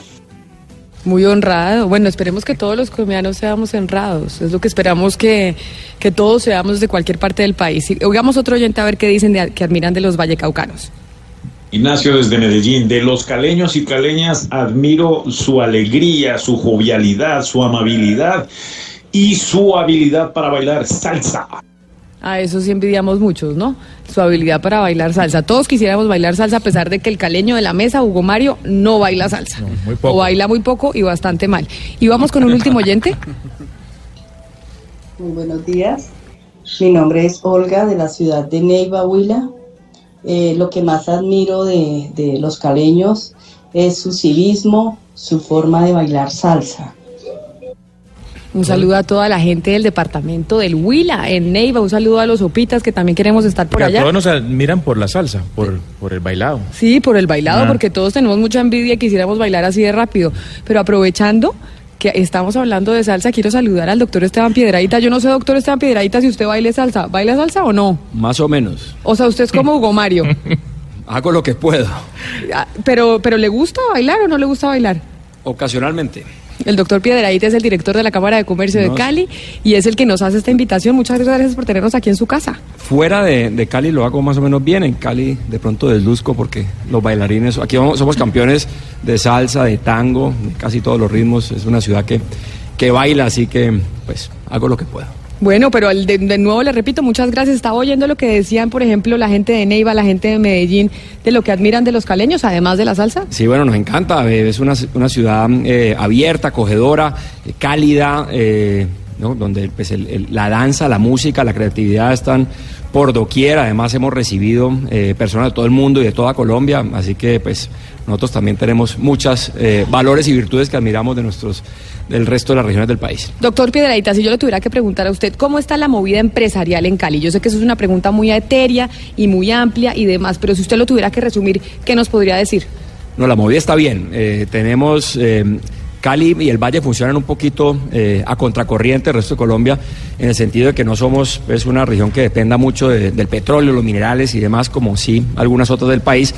Entonces, especialmente en estos últimos cinco años, donde la economía nacional ha estado menos bien, la nuestra ha estado muy bien. Eh, a nosotros un dólar alto nos conviene. Somos grandes receptores de remesas, somos productores agrícolas e industriales, comerciamos mucho con eh, otras regiones de América Latina. Eh, en estos cinco años hemos visto pues un crecimiento de- del número de empresas registradas en cámaras del Valle superior al 40%. Hemos visto una reducción del desempleo de, ser- de estar cercano al 15, este año cerrará muy cerca al 10. Eh, hemos tenido pues una, llevamos cinco años creciendo por encima del promedio nacional. El país ha crecido en torno al 3 estos últimos cinco años, el Valle crece al 4 y, pues lo que usted verá más adelante en su programa y lo que pudimos ver esta mañana, tenemos una gran diversidad. Esta es una, una- una tierra diversa pues en culturas, en etnias, eh, en saberes, eh, geográficamente, biológicamente, pero también con un tejido empresarial muy diverso que nos eh, ayuda, digamos, en los momentos cuando algún producto importante se cae porque producimos muchas cosas. Y, A, a propósito de producir muchas cosas, somos eh, cada vez, creo yo, no sé si usted lo confirma, Esteban, somos cada vez menos dependientes de la caña de azúcar. Sí, o sea, aquí eh, pues el, en- el peso de- del azúcar eh, en el PIB es cercano al 5%. Es decir, solo el 5% del ingreso del Valle del Cauca depende del azúcar. Correcto. Porque sí. uno se imagina Cali, no se imagina el Valle y solo se Es imagina ingenios azucareros. Se ve mucha, pero, pero y, y tiene, por supuesto, es el sector, digamos, es la, las cañas más productivas del mundo, ¿no? El, el- el, eh, volumen de azúcar por hectárea es el más alto del mundo y tiene unos encadenamientos muy interesantes que pocos productos agrícolas tienen en Colombia con el papel, con los químicos, con la confitería, eh, los alimentos. Si uno lo suma todo, eh, puede estar cercano al 6 o 7% del PIB. Es muy importante, pero eh, y es el 11% de las exportaciones. En cambio, por ejemplo, es- en Antioquia el 25% de las exportaciones son oro, en, el, en Bogotá cerca del 20% son flores, así que pesa mucho, es muy visible, pero pues tenemos una economía mucho más diversa que va mucho más allá de ahí. Señor Piedradita, el tema de los venezolanos, ¿cómo está manejando el sector empresarial la llegada de venezolanos a Cali y si esta llegada ha ayudado al crecimiento de la ciudad? Usted como venezolano pregunta, por supuesto. No, pero es un tema regional. Y, y no les he dado la bienvenida a todos, y especialmente a nuestro amigo venezolano, a Hugo Mario, que es de la casa, a Ricardo, que es viejo amigo, por supuesto a Camila y a Oscar, que fue colega mío en semana, muy bienvenidos a Cali y a la Cámara de Comercio. Pues la verdad, yo me siento, soy amigo de Venezuela, eh, conozco bien Venezuela. Eh, lamentablemente he sido testigo de su deterioro, eh, pero pues Colombia tiene una deuda de gratitud, Cali en especial con Venezuela. Aquí hubo una explosión eh, gigante en los años 50 que mató mucha gente, destruyó muchas cuadras de Cali por unos, unos camiones del ejército con explosivos que detonaron accidentalmente y Venezuela donó un edificio que se llama el edificio venezolano que es un, landmark, un, hito, digamos, aquí en, en Cali. Y pues, por supuesto, hemos eh, recibido eh, hermanos venezolanos. Yo estoy admirado por la manera en que en, en general Colombia, en un momento que no es el más bollante de su economía, ha recibido un influjo grande de gente y lo que yo oigo de la gente que ha contratado venezolanos es que vienen con ganas de trabajar, eh, cumplen los horarios, eh, vienen motivados y vienen con intenciones de no solo eh, sostener su familia aquí, sino también en- enviar recursos al exterior. Colombia ha sido gran, y el Valle, gran receptor de remesas. Aquí no recibimos remesas tanto de Venezuela, sí de España y sí de eh, Estados Unidos. Y entendemos el rol del migrante para la recuperación de un, de un país. Ya que usted habla de las remesas, me parece importante de- decir algo, un dato que usted nos entregaba fuera de micrófonos, y es cómo Cali es esa ciudad o el Valle del Cauca, no sé si Cali o el Valle del Cauca, que más remesas recibe en todo el país, que incluso las remesas hacen un- son una parte importantísima del PIB. Así es, eh, las remesas, el Valle recibe más o menos el 28 si, si, eh, por ciento de las que recibe el país. Si sumamos a nuestros vecinos, eh, digamos, de, del Quindío y de, y Risaralda, estamos cerca al 40. Eh, esto, digamos, en, los momentos de, de dificultades en España, en Estados Unidos, eh, y además de dólar muy fuerte, nos afectó, pero nos ha permitido en los últimos cinco años que el comercio, la construcción se mueva en estas regiones mucho mejor que el resto del país. Es como una especie de llante repuesto que hemos tenido y es, digamos, capital pues que tenemos en el exterior, humano, que esperemos, pues que, que viene aquí a hacerse operaciones médicas, que tiene eh, segundas residencias acá. Dicen que cerca de una de cada cinco viviendas que se vende eh, en la zona metropolitana de Cali la compra un vallecaucano en el exterior. Es un, es un seguro que tenemos y es una fortaleza que además debemos aprovechar más en un mundo globalizado. Son las 11 de la mañana, 48 minutos. Es momento de hacer una desconexión. No se me mueva, doctor Piedradita, pero en este momento Barranquilla, Cali, Medellín y Bucaramanga se van a su corte para conocer las noticias locales.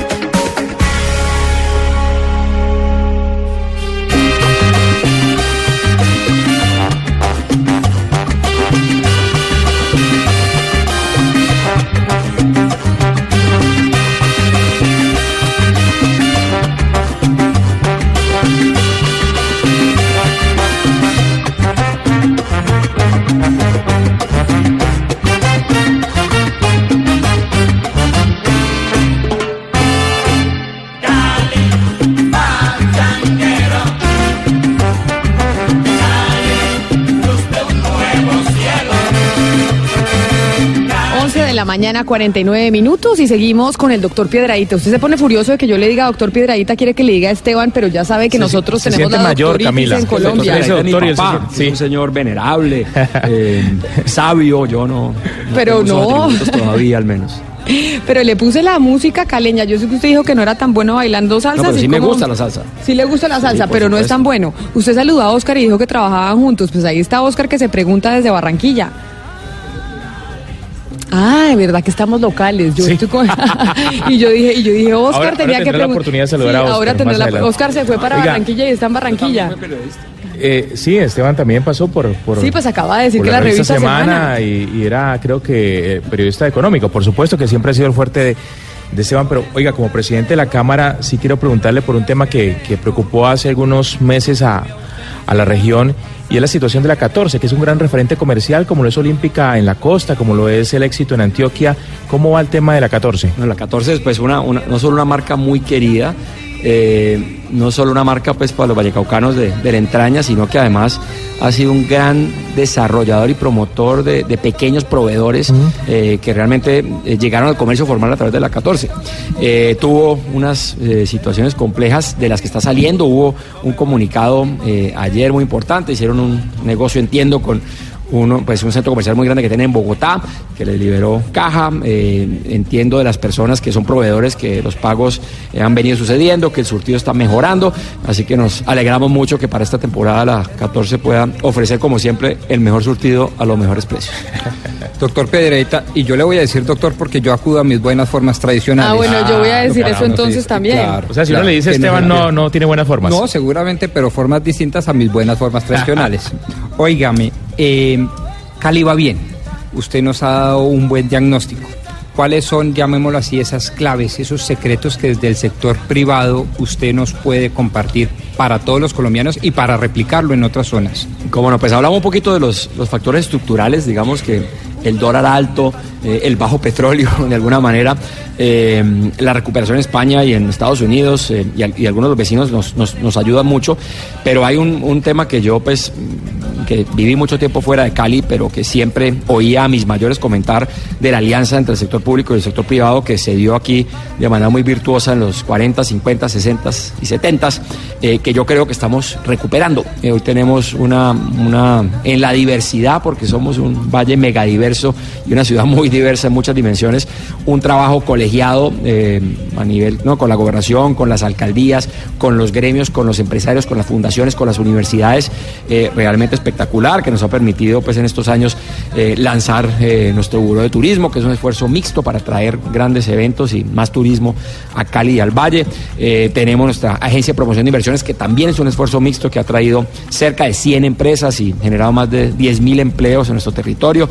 Recientemente lanzamos con las universidades una agencia de desarrollo tecnológico para resolver desafíos eh, empresariales y en general tenemos una narrativa común, eh, le estamos dando la importancia que se merece al desarrollo empresarial y económico, más allá de que los gobernantes se tienen que ocupar de otros temas de urgencia, así que creo que pues Bueno, esa lo- lo alianza de virtuosa y que funciona bien. Lo de Sudamérica, que muchos consideran es el Silicon Valley de los colombianos. Acabamos de, de tener la inauguración de una gran eh, zona franca de servicios globales, la primera del país, de una empresa uruguaya con, en alianza con una empresa caleña, eh, pues con unas condiciones de infraestructura, de tecnología realmente espectaculares y que aspira a tener 17 mil personas trabajando allí en la próxima década eh, con empleos de altísima calidad y atendiendo el mundo con servicios de valor. Doctor Piedradita, porque yo voy a seguir, como dice Pomo, con las buenas maneras y las buenas formas. ¿Usted ha tenido escoltas alguna vez en su vida? Solo cuando estuve en Planeación Nacional. Solo ahí, ahorita no tiene escoltas. No, para nada. Le pregunto por qué razón, porque hay una noticia de la UNP. ¿Qué pasó, Eduardo? ¿Cómo le va, Camila? ¿Cómo ha estado? Bienvenido. Yo no le puedo decir que se ilumina la cabina, pero me imagino que sí se Ah, ilumina con las noticias a esta hora que tenemos desconectados. Gracias por lo que nos toca aquí, por aquí en Bogotá. Le cuento que más de mil escoltas de la Unidad Nacional de Protección dicen que no les han renovado el contrato. Y eso tiene como consecuencia que varios protegidos podrían eventualmente quedarse sin los esquemas de seguridad. Esa por lo menos es la denuncia que están haciendo, ¿no, Julián Ríos?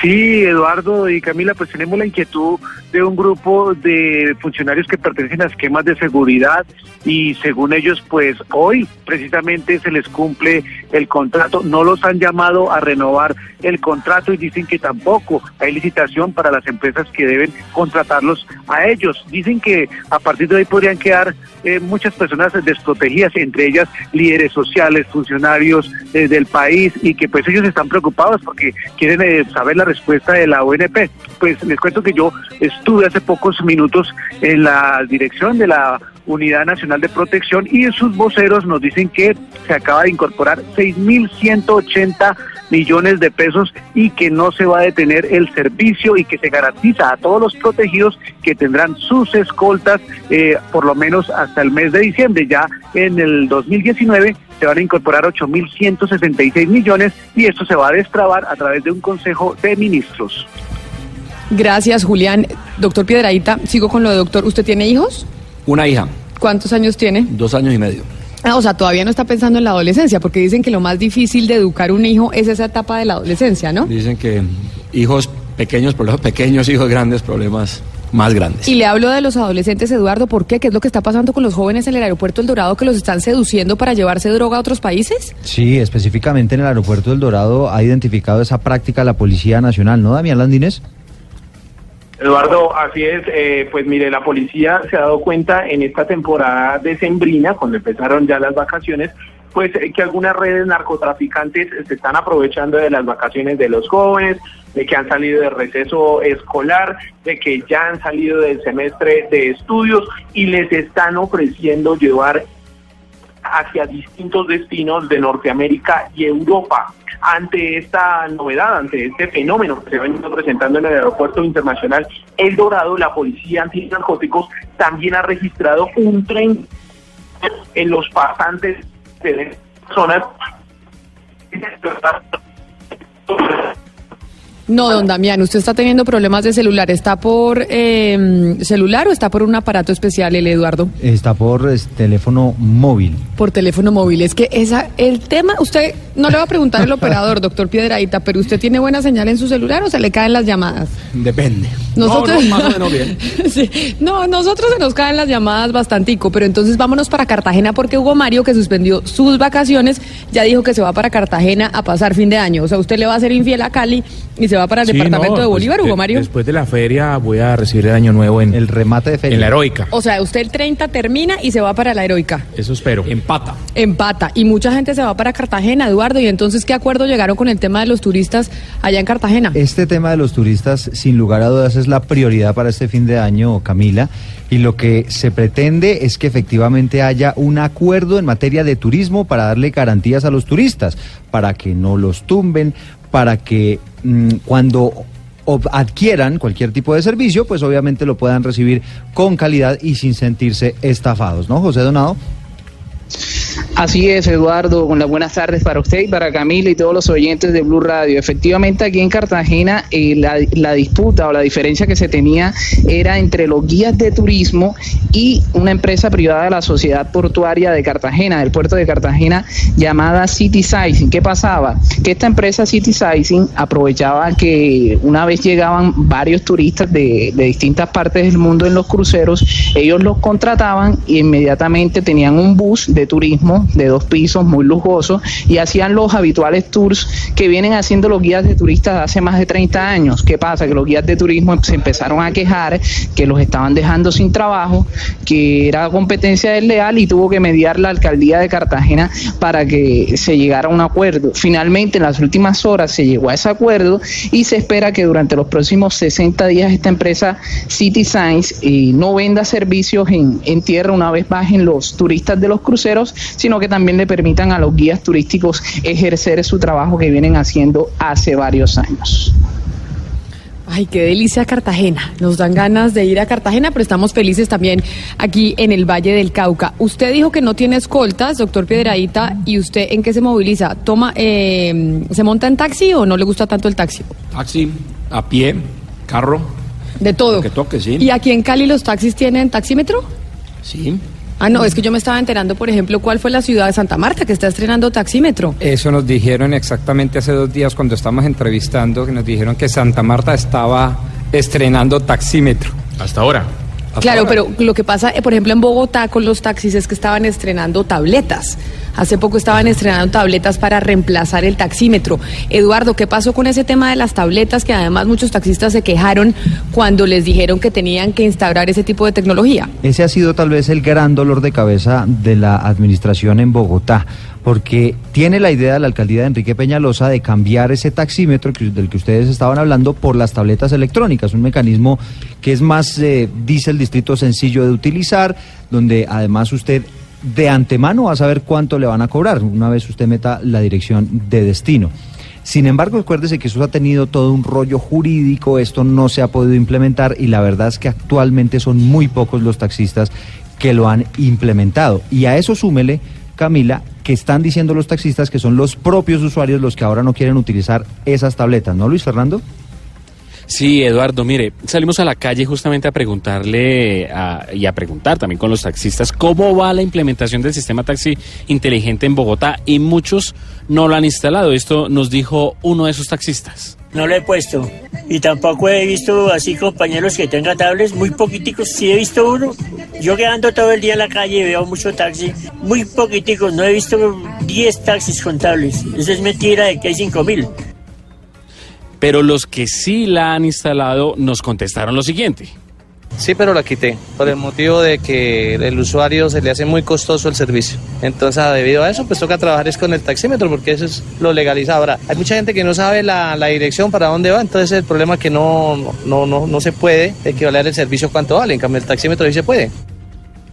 Pues el tema del precio se ha convertido en un factor también determinante para que los usuarios elijan o no elijan eh, poder utilizar la tableta y bueno, los taxistas también tener las dos alternativas, el taxímetro o la tableta. El distrito ha informado que en Bogotá hay más de 5.000 taxistas implementando el sistema taxi inteligente. Solo faltaría, según nos han dicho desde el distrito, fijar los plazos en el tiempo para su puesta en marcha. Mientras tanto, el Ministerio de Transporte se encuentra trabajando en el decreto que regula la prestación del servicio individual de pasajeros, que incluye también el servicio de lujo. Y mire este dato, más de mil observaciones y comentarios fueron recibidos en ese proyecto de decreto que fijó hace ya algún tiempo el Ministerio de Transporte. Y en eso está en este momento esperando para la implementación de ese sistema en Bogotá. Y un dato final, Camila, usted que está en Cali. En Cali, hace ya algunas semanas nos enteramos que se estaba implementando el sistema de taxis de lujo, que de pronto hay vehículos o taxis de color negro que pueden estar rodando en esa ciudad.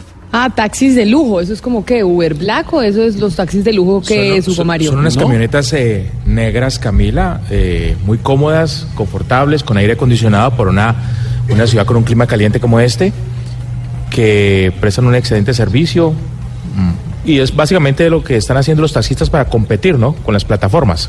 Ah. Y un poquito más caro, por supuesto.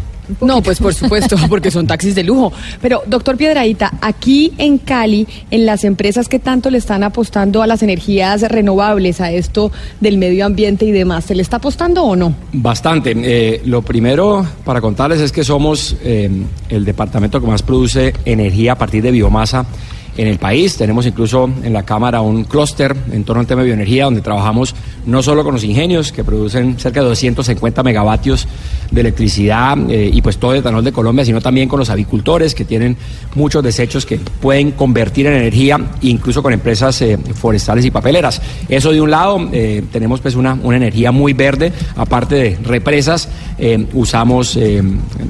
productos, digamos, orgánicos, biológicos para generar, eh, cerrando pues el ciclo de carbono. Adicional a eso, hay apuestas grandes, por ejemplo, de, EPSA, que es la filial local de Celsia, que hizo el primer parque eh, solar industrial de Colombia en Jumbo, de, de 14 hectáreas, y hay varias empresas y universidades que le han apostado a tener eh, techos. Solares, así que creo que ahí hay una- un, un trabajo importante que se está haciendo y estamos trabajando también con el gobierno en este programa de fábricas de productividad en eficiencia energética, porque una cosa es mejores fuentes y otra cosa es cómo consumimos menos y producimos lo mismo. Cuando uno piensa como persona natural, no empresarial, como piensa usted gigante, y habla de cómo ayudarle al medio ambiente, uno piensa, bueno, lo que yo podría hacer es un carro eléctrico. Bueno, obviamente ahorrar luz en casa. Pero Santiago, ¿qué es lo que está pasando con los carros eléctricos o que ya no tenemos esos incentivos los que pensamos que algún día podríamos llegar a pagar uno? Camila, pero mire, le doy un, un dato adicional. Usted cuando vuelva a Cali el próximo año a transmitir desde allá va a poder subirse en uno de los buses mío eh, que van a ser eléctricos. 129 van a empezar a rodar el próximo año en Cali que van a ser completamente eléctricos. Lo que pasa es que hubo una reunión con el ministro Alberto Carrasquilla antes de que se aprobara la reforma tributaria en la que Camilo Prieto, que es el líder del movimiento ambientalista colombiano, pues le explicó al ministro todas las eh, eh, novedades y las bondades de utilizar las tecnologías eléctricas en el país. Ese día el ministro Carrasquilla se comprometió con el movimiento ambientalista a que iba a dejar exentos de impuestos a los vehículos eléctricos en Colombia, cosa que no pasó porque la reforma que ya fue aprobada continúa con un impuesto del 5% a los vehículos eléctricos. Mire, le doy un dato. En Colombia solamente el 0.3% de la flota vehicular total es eléctrica, es decir, existen solamente 1.700 carros que son eléctricos, pero además ya no van a tener incentivos porque el impuesto va a continuar siendo del 5% en el IVA, algo que pues preocupa a los ambientalistas y que dice que Colombia definitivamente no va en la ruta de las energías renovables, Camila. Son las 12 del día, cuatro minutos. Nosotros en Mañanas Blue estamos desde Cali, en la Cámara de Comercio, en el centro de la ciudad, y es momento de conectarnos nuevamente con Barranquilla, con Bucaramanga, con Medellín y con Cali, por supuesto.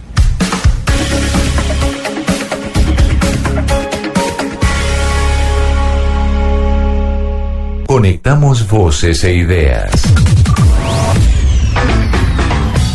En este instante nuestra señal se conecta con todo el país. Con todo el país. Colombia está al aire. De la interpretación de los hechos en diferentes tonos. Mañanas Blue. Mañanas Blue. Colombia está al aire. Yeah, yeah, yeah, yeah. El Chucky ta ta ta. Cuando te veo, no dejo de pensar que mi felicidad es completa. No paro de imaginar que ahora se abarca todo el planeta. Mis sentimientos hacia ti son como noche en luna llena. 12 del día, 6 minutos y le damos la bienvenida a don Oscar de nuevo con esta canción de Chucky Town que me encanta, Gonzalo. ¿yo? Buena onda, ¿no? Sí, me encanta. Y me encanta que haya escogido esa lista de música del Pacífico. No, bueno, gracias a Hugo que me dio y me dijo, mira, me tienes que meter Chopkey Town, tienes que meter ese Timbiquí. O sea, yo creo que esos son los sonidos que definen también una región y un país, no solo el tema de la salsa, Na- sino la nació- diversidad. nacieron en el Chocó, pero, pero son vallecaucanos por adopción. Crecieron artísticamente en Cali estos muchachos de Chucky Town. Sí, y además el Pacífico colombiano, Sí, que claro. finalmente se siente como una, como una región. No, además llevaron la música del Pacífico a nivel mundial, ¿no? Sí, Son señores. embajadores de la música del Pacífico, son un éxito en el exterior. Pero Oscar, ahorita que estábamos desconectados de Barranquilla, a mí se me olvidó que usted se había ido porque como yo lo siento tan cerquita a mí siempre, y dije es que Oscar tenía pregunta para Esteban Piedradita, para el doctor Piedradita, y era que usted se había ido, pero entonces ahora lo tenemos de vuelta y ya que los se, se saludaron porque fueron compañeros en semana, adelante. Sí, a- al doctor Piedrahita un abrazo especial, por supuesto, fuimos compañeros de largas jornadas de trabajo en la revista Semana, un economista brillante, luego estuve en Planeación Nacional, pero doctor Piedrahita, me gustaría conocer su opinión sobre la ley de financiamiento. El alcalde de, de Cali había dicho que le gustaba, entre otras cosas, porque le daba garrota al sector financiero. ¿A usted cómo le parece esa, es- esta ley de financiamiento, cómo quedó? Oscar, pues me encanta saludarte. eh, así se espero que en la próxima avenida de Blue eh, vengas con todo el equipo. Qué bueno poderte oír. Eh, a ver, lo más importante, eh, si uno lo mira, digamos, desde un punto de vista más macro, global, era de alguna manera cerrar los faltantes que tiene el presupuesto colombiano.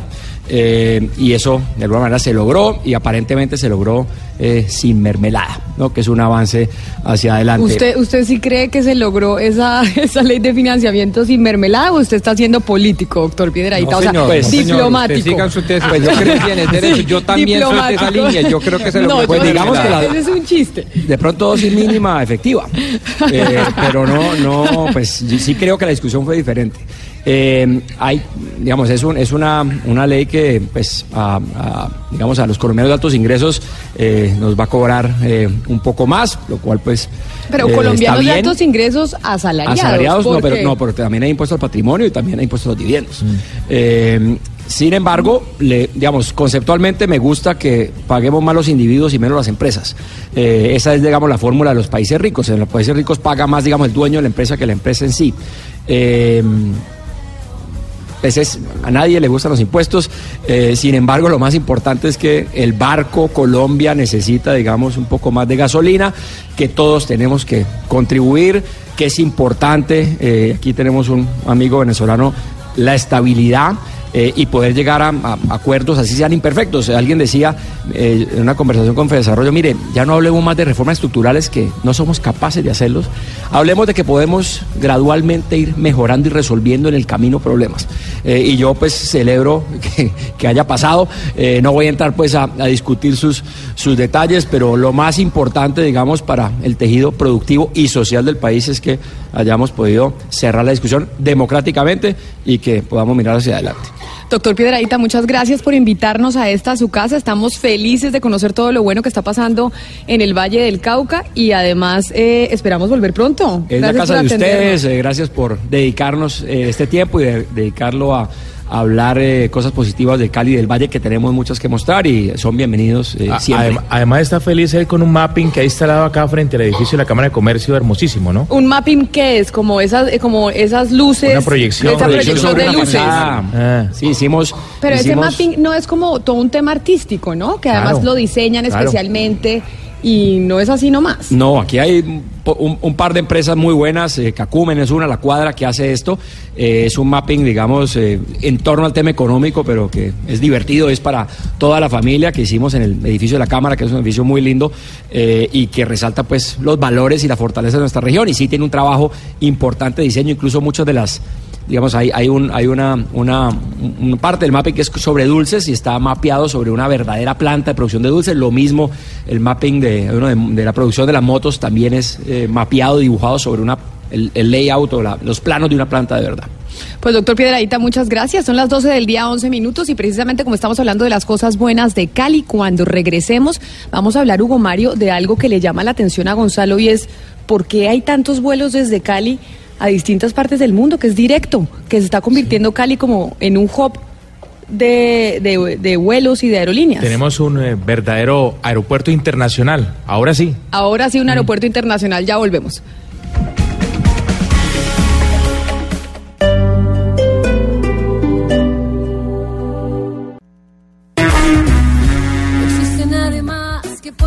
En esos días del mes en que no quiero levantarme. No existe nadie más que pueda descifrarme. No existe nadie más que logre despertarme. Estas ganas de ser un superhéroe y salvarte, luchando contra el mal. No existe nadie. Y es que no hay nada en este mundo sin tu amor que quiera yo.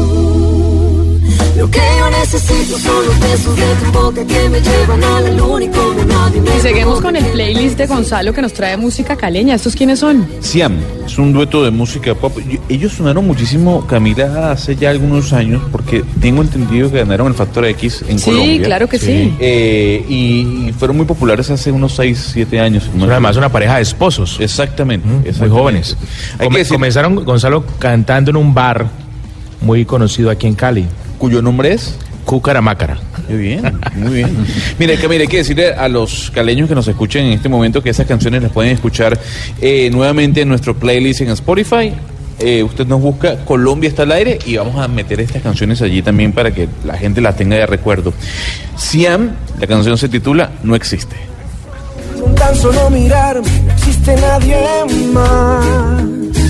No existe nadie. Es que no hay mundo sin tu amor que Gonzalo, yo le preguntaba, empezando el programa, que cómo le había ido llegando a Cali. Porque usted viene, es el único que viene del extranjero. Así dicen las familias cuando viene alguien de afuera, ¿no? Sí. Del- ¿Cómo le fue? Me fue muy bien, me fue muy bien Camila porque además eh, encontré un aeropuerto de Cali moderno, eh, pequeño pero eh, con mucha gente. eh, eso eso te, te dice que hay un movimiento aeroportuario eh, o aéreo en este caso muy fuerte.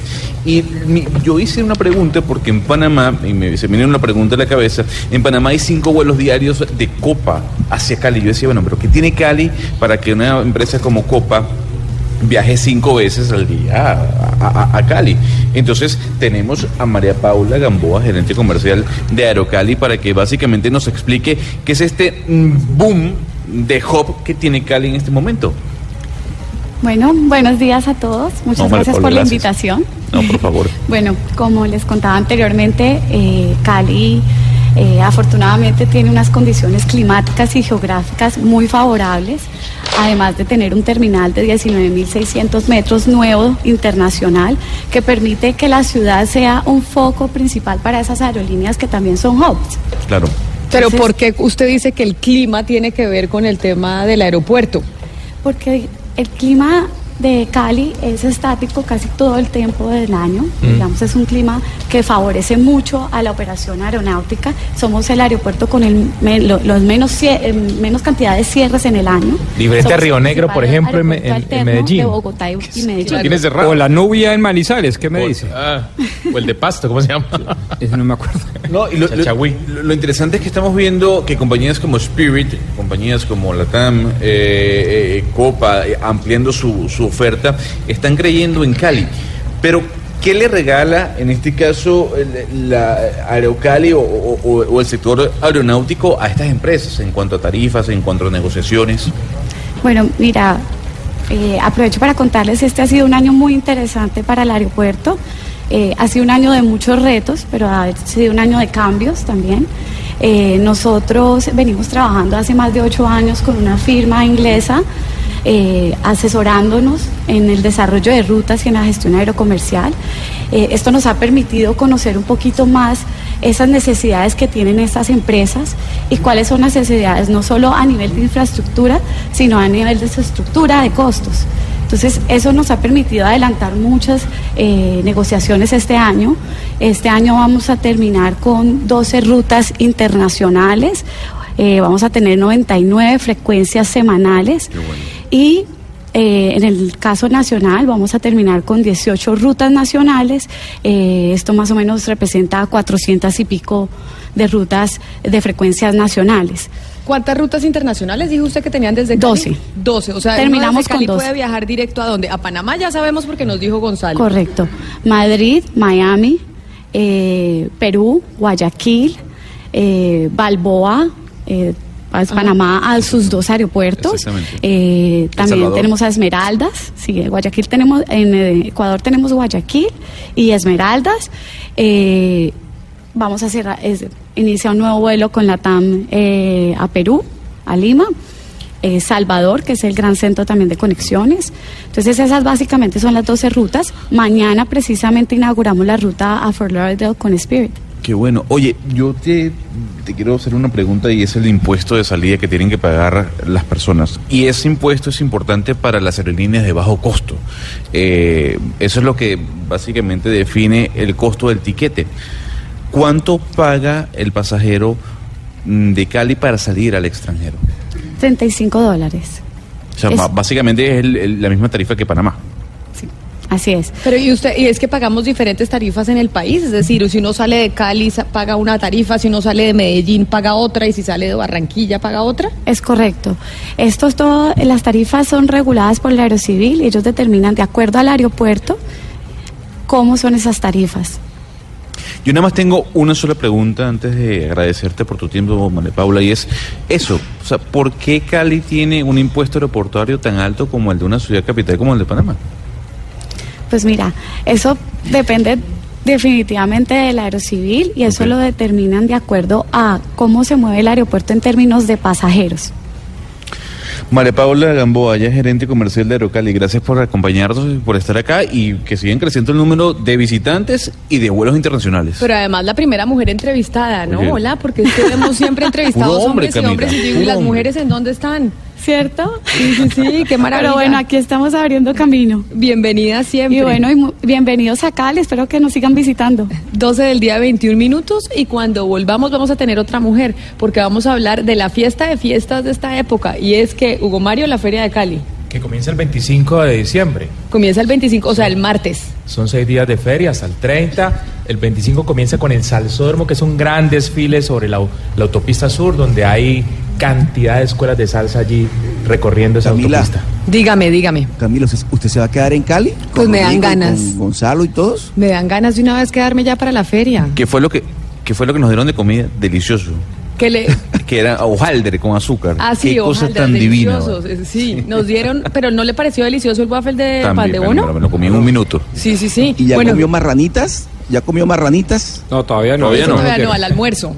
Al almuerzo come las marranitas. que ¿Qué son las marranitas, Hugo Mario? Porque de pronto no en toda Colombia la gente sabe qué son. Las marranitas son como un plátano relleno con chicharrón y no sé qué otras No, cosas no, tienen. es como un plátano que se le mete chicharrón, Sí. es como una empanada de plátano. ¿Qué usted es el cali? ¿Y eso qué es caleño? todos, No, no, es una bolita de plátano, pero si le, le acabo de explicar, usted me está confirmando. Es una bolita de plátano que está rellena con chicharrón. Y frita, porque es un- como un patacón. Acá ustedes le dicen eh, un tostón, tostada. ¿no? To- La tostada. Tostada, sí. Delicioso, tenemos que ir a comer tostadas. Mande para Barranquilla y un, una bolsita, una chuspa. Camila, y lo, que le, y lo que le dieron a Hugo, a Hugo no, sino a Gonzalo, que dice que es una hojaldre con azuquitar, cuéntele que es un pastel Gloria. No, no, no, no, no es un pastel gloria. No, no, es Entonces, hojaldre. no es un hojaldre, Hojaldre es una azúcar. cosa delgaditica que es frita con azúcar encima, no nada que ver con Una pastel comida de gordos, Diana. Esa es De deliciosa, es deliciosa. Esa sí no hemos comido nosotros. Nos Sí, traen. eso no, se, se- llama hojaldre. En la Hojaldre. misma chuspa Hojaldre, sí. nos traen. Les vamos, les vamos a llevar hojaldres. Y le recordamos a nuestros oyentes que nos tienen que enviar sus mensajes al 316-415-7181 que admiran de los caleños. Eso es lo, queremos, lo que queremos que nos digan hoy. Ustedes, ¿qué admiran de los caleños? Los queremos escuchar aquí en Mañanas Blue. Y ya volvemos para hablar precisamente de la Feria de Cali, para recomendarles qué se puede hacer del 25 al 30 de diciembre. Diversas ópticas. Hechos que marcan el acontecer. Mañanas Blue. Mañanas Blue. Colombia está al aire. Yo te esperaré, nos sentaremos juntos frente al mar y de tu mano podré caminar. Y aunque se pase toda mi vida, yo te esperaré. Sé que en tus ojos todavía hay amor. Mirada dice volveré. Y aunque se pase toda mi vida, yo te esperaré. Sin saber de la cuenta regresiva pienso que aunque no he vuelto a ser el mismo y lo confieso Espero que el perdón esté en tu mente y yo te rezo. Pero aunque soy sincero y lo prometo no me miras. Después abres la puerta y digo si te vas no vuelvas. La rabia me consume y lloras. Te alejas caminando y la vida se me desploma sin saberlo.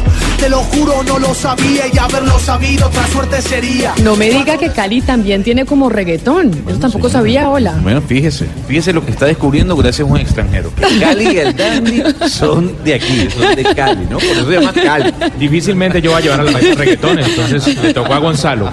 Yo no sabía, de verdad, Gonzalo, ¿sabe más usted de música del Valle del Cauca Gracias que yo y que Hugo Mario? Porque sé más yo como de, de comida del Valle del Cauca que Hugo Mario. Que yo que soy vegetariana, Hugo Mario, sepa cómo se hace una marranita. Y usted que es bayuno, no sepa, eso sí dice que Yo usted es un mal caleño. cocina, Camila, Oiga, poco, poco, Hugo Mario. como decimos Hugo acá. Mario. Usted que es el experto ahí en la mesa, dígame una cosa. ¿Cómo se dice? ¿Cholao? Nosotros en Barranquilla decimos cholao. ¿O es cholado? Cholao se llama. Cholao. o sea, sin, la- sin la D-O. ¿Y qué es? Cholao es, es, es como un, un helado, pero es como hielo raspado, con sabores, con, con sabores de frutas. ¿Como un raspado? Como un Universalmente conocido como raspado. No, no, no, pero el cholao es distinto. El cholao es frutas, tiene frutas, o sea, la fruta picada Sí. con el raspado y tiene como helado hielo, encima. del raspado, no, no, así. o sea, usted mezcla. Dígame, dígame, Hu- Hugo Mario, que Mira, parece que estoy hablando salsa- mejor yo de la salsa- comida caleña la que salsa de usted. las frutas eh, eh, en torno al, al raspado, al hielo raspado. Pero el, pero el cholado tiene fruta picada, También, ¿o no? por Tiene supuesto, fruta también. picada, raspado y helado. Díganme los caleños leche. acá si estoy diciendo bien también. las cosas. Pero uno cómo lo pide? Uno pide, deme un cholado o deme un cholao. Dice, Cholao, por favor, no, deme un cholao. cholao. Pero se escribe cholado. Cholao y un raspado. Pero usted, cuando usted ve en, en la tienda el cholao, el precio, le dice cholado, o sea, se escribe cholado o Si cholao. usted va a las canchas panamericanas donde están los cholados más famosos de la ciudad, allí dice cholao. En la mayoría de los puntos de venta dice cholao. Ajá, Mm. pero correctamente se escribe cholado. Debería escribirse así, ¿no? No. Pero popularmente se dice cholao. Bueno, pero estamos oyendo Cali el dandy reggaetón. Yo estoy segura que en la feria de Cali se baila más que salsa y reggaetón seguro mucho, así usted no le guste, don Hugo Mario. Cuéntenos qué va a pasar en la feria. Bueno, comenzamos el 25. Camila es la versión 61 de la Feria de Cali y como siempre, como ya le comentaba, comienza este martes 25 con un gran desfile de las escuelas de salsa que se conoce como el Salsódromo. Es algo como el equivalente eh, en los carnavales de Río al Zambódromo. Allá es la samba, Zambódromo, aquí es la salsa, es el Salsódromo. Las escuelas durante todo el año se preparan para este gran día y la gente sale masivamente, por supuesto, a instalarse sobre la autopista sur, que es la autopista corazón de la feria, para ese desfile de, de los mejores bailarines del mundo, que son los caleños. David Lerma es justamente el director del Salsódromo, nos acompaña hasta ahora, es el hombre de Corfecali, que es la entidad encargada de la organización de la feria. David, bienvenido, ¿cómo está? Hugo Mario, eh, muchas gracias por la invitación. Camila, todo el resto de la mesa, muchas gracias. Y ya preparados, listos para arrancar este Salsódromo en su versión número 11. ¿Usted sí baila salsa? Porque es que aquí a todos los caleños que le he preguntado dijeron... Si es "No, el director de menos". Salsódromo, tiene que bailar salsa. Pero por supuesto, eso es casi que un prerequisito Bueno, para poder estar allí. una canción Por supuesto, ni más faltaba. ¿Usted con quién vino? Porque es que veo un personaje aquí que no sé quién es.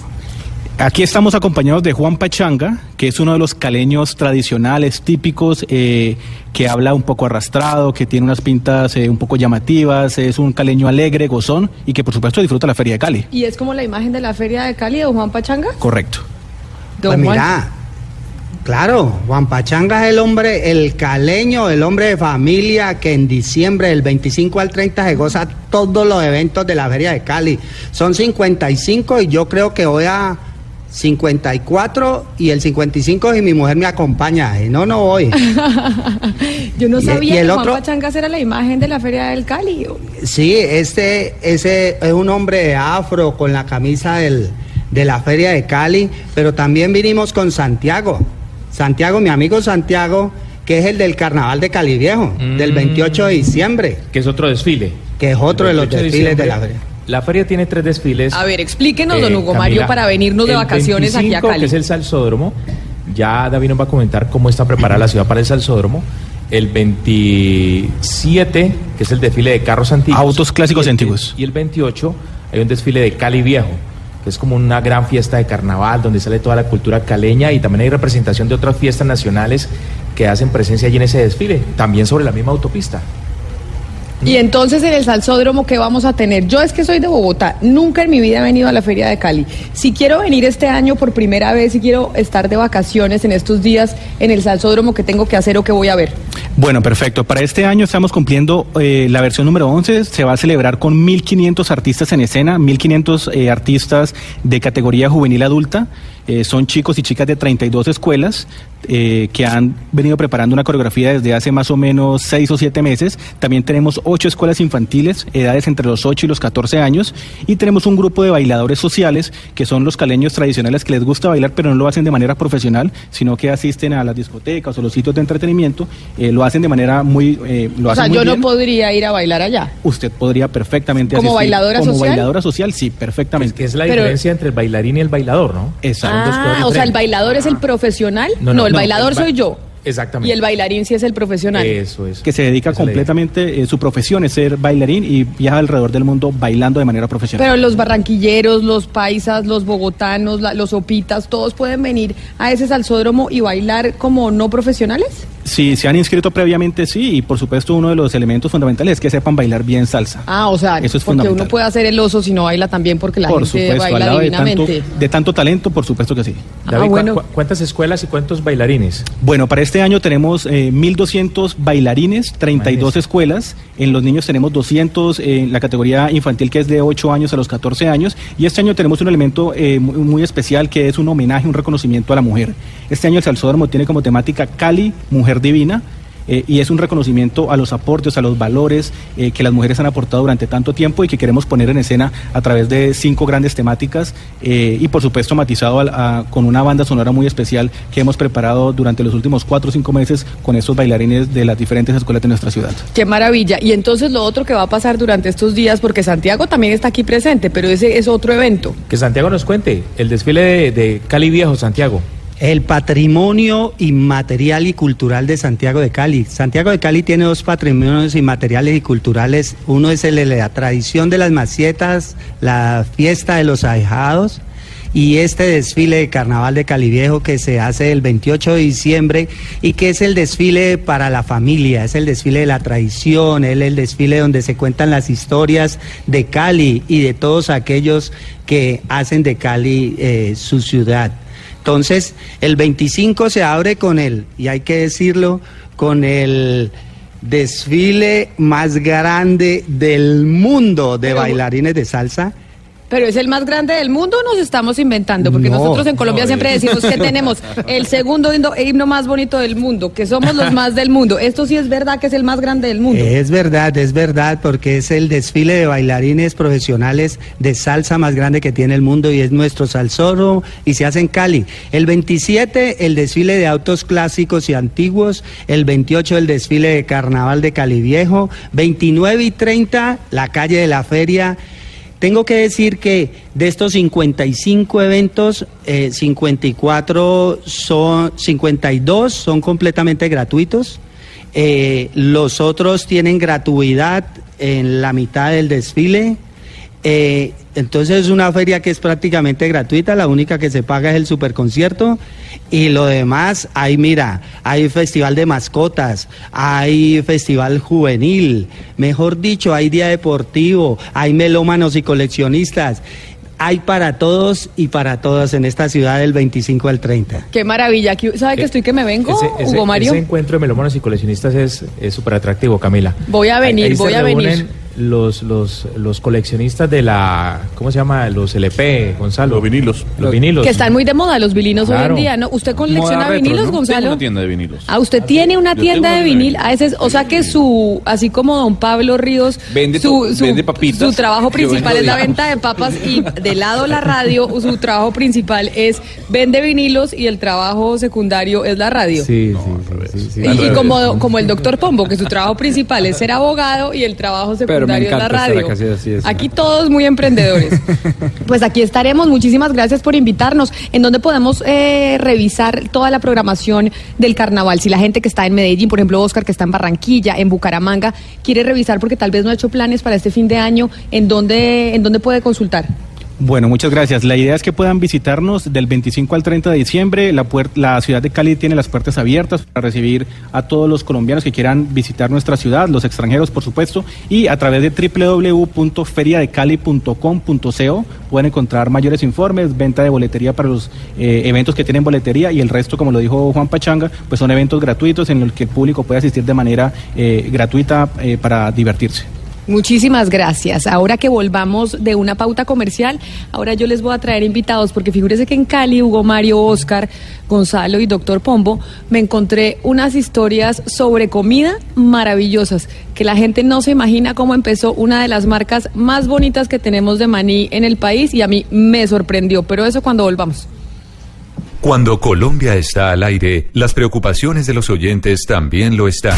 Si tienes denuncias desde cualquier parte de Colombia, escríbenos a colombiaestalaire@bluradio.com. Cada caso tiene su espacio en Mañanas Blue cuando Colombia está al aire. Blue Radio, la nueva alternativa. Y desde la Cámara de Comercio de Cali coordinamos siete iniciativas clúster para la sofisticación productiva de nuestra ciudad región. Macro snacks, belleza y cuidado personal, bioenergía, excelencia clínica, proteína blanca, sistema moda, hábitat urbano. Cámara de Comercio de Cali, si las empresas crecen, la región crece. De un punto al otro. De un punto al otro. Voces que recorren el país. Colombia está al aire.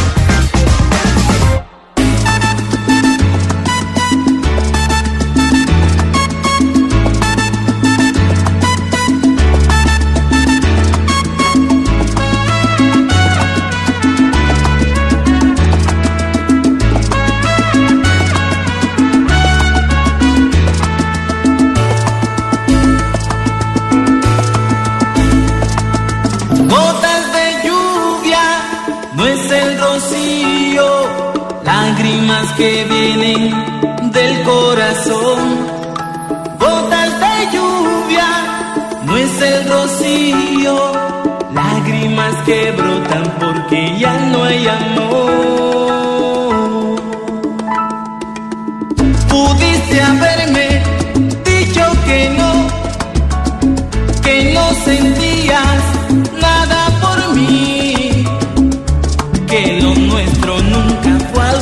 esta es una de las canciones que a mí más me gusta del grupo Nietzsche. Ese grupo Nietzsche es la voz de Willy García. Pero esta canción me encanta. Tiene el micrófono apagado. Pero usted Hugo. la estaba, A usted ver. la estaba cantando. ¿Ya eh, se oye bien, Perdigón? Ah, bueno, ya se oye divinamente. Usted la ¿Por qué dejó de cantar? no, pues porque yo canto horrible. No, pues ¿Sabe se escucha bien. No, yo canto espantoso. Pero yo les había dicho que les iba a hablar de comida, ¿no? Sí. Y es que estamos en hora de almuerzo y cuando estamos en hora de almuerzo a uno le empieza a dar hambre. Hace fatiga, decimos Pero, acá. pero precisamente esa es la razón para no hablar de comida. Esta es una excepción y una razón mucho más poderosa. ¿Usted ha hecho dieta, Pombo? ¿Usted No, nunca, nunca en su vida ha hecho dieta? En la vida. Jamás. ¿Usted, Gonzalo, ha hecho dieta alguna vez? Sí, sí. Y cuando usted lo ponen a hacer dieta y le quitan las harinas y le mandan un snack entre comidas, ¿qué snack le mandan? Un maní. Correcto. maní sin sal. Maní sin sal, sí, Sí. señor. ¿Usted ha hecho dieta, eh, Hugo Mario? ¿No se nota? No, es que, es que yo he hecho dieta muchas veces, tengo que confesar, las mujeres hacemos dieta porque siempre queremos estar más flacas y uno de nuestros mejores aliados cuando hacemos dieta es el maní. Y por eso a mí me sorprendió darme cuenta, y es el invitado que les traigo, que una de las marcas de maní más importantes de Colombia es del Valle del Cauca, Manitoba. Y tenemos a su CEO, don Ignacio Llano. ¿Usted sí es el CEO de Manitoba? Sí, señora. CEO, gracias. o sea, gerente, dueño y todo, creador de todo. Sí, con mi hermano Gustavo. Yo le dije que, que a mí me encantaba el maní porque de verdad he hecho dieta muchas veces en mi vida y el maní es el mejor aliado de las dietas. Sí, sí, es muy bueno porque pues realmente tiene bastante proteína y da en, en- en comer poquito ya da sensación de llanura. Entonces, por eso es también que, que ayuda muchísimo a, ¿Hace cuánto. ¿Hace cuánto empezó Manitoba? ¿Ustedes empezaron esta empresa hace cuánto? Hace 39 años. ¿Y Eh, cómo la empezaron? Porque usted estaba escuchando que es que en el colegio, que era usted vendía en el colegio y así empezó. Sí, así fue. Realmente fue eh, eh, en el año 79 en el colegio jesuita, en el Bermas. Ahí fue donde vendíamos entre los compañeros en forma escondida. Y entonces ahí nace algo y después empieza a... Pero ¿cómo en forma escondida? O sea, en su colegio le prohibían vender, en el mío prohibían. Eh, sí, porque habían negocios de la, de la tienda que se lo entregaban a alguien y nadie, pues no, no, la idea no era que todos vendiéramos allí. Y entonces en, en las clases podíamos vender, en for- pues uno vendía en forma eh, clandestina y... ¿Y ese maní que usted vendía de forma clandestina en el colegio, quién lo hacía? ¿O lo compraba aparte o lo usted lo hacíamos hacía? nosotros en las noches, era maní eh, eh, con- confitado. Ah, Entonces, como el que uno ve en las calles, como el que uno compra en como las uno calles. ve en las calles. Entonces era una innovación y poderlo, y se, y se empacaban en unas bolsas y se sellaba con vela. Y entonces era Ah, o sea, usted no lo sellaba con grapadora Grapa como se no. ve hoy en día. con, con, la, con velas, y, con vela y, una, y un cuchillo de sierra. Y entonces, y los amigos le decían, ¿y cómo es? No, no, no, una máquina, una máquina, una máquina. Pero la bol- ¿Y la bolsita era transparente o era bolsita como? transparente. De- transparente y, y, y también hacíamos los cucuruchos, el cucurucho de maní que es muy conocido aquí en Cucurucho Cali. amarillo. Eh, y entonces era el, el- con, con la hoja de cuaderno, lo hacíamos así, como un- una Todo con especie de dardo. sani- calidad sanitaria, todo muy No, no, ahí. en el- el- por ahí en, en las, las cosas de colegio no, y ya después eh, empieza uno a decir, hombre, que eh, ya le teníamos un nombre, y eh, le hicimos un logo, un logo que incluso es, es curioso, de 39 años y no ha cambiado ni nada. Ah, usted se inventó el logo de Manitoba No. hace 39 años y sigue el mismo. Sí, sí, porque había una fábrica, había una, una eh, agencia eh, de, de una prima, que bien pensado, que le- trabajaba para el país y nosotros nos íbamos a las seis y media de la tarde y allá nos, ah, nos hizo el, el logo que significa un cacahuete y los dos muñequitos. Oiga, pero ¿cómo es posible que una persona con su hermano que está vendiendo cosas en el colegio, porque todos vendimos cosas en el colegio, minicicuis, chocolates, chicles, a ver si nos ayudaba un poquito más a la mesada, terminó formando una empresa de este tamaño? Pues, verdad, también fue un choque que se tuvo, que eh, somos nueve y en ese año O 79... sea, son nueve mue- hermanos. Somos nueve hermanos, pero muere mi padre y cada uno por tener su platica en el bolsillo.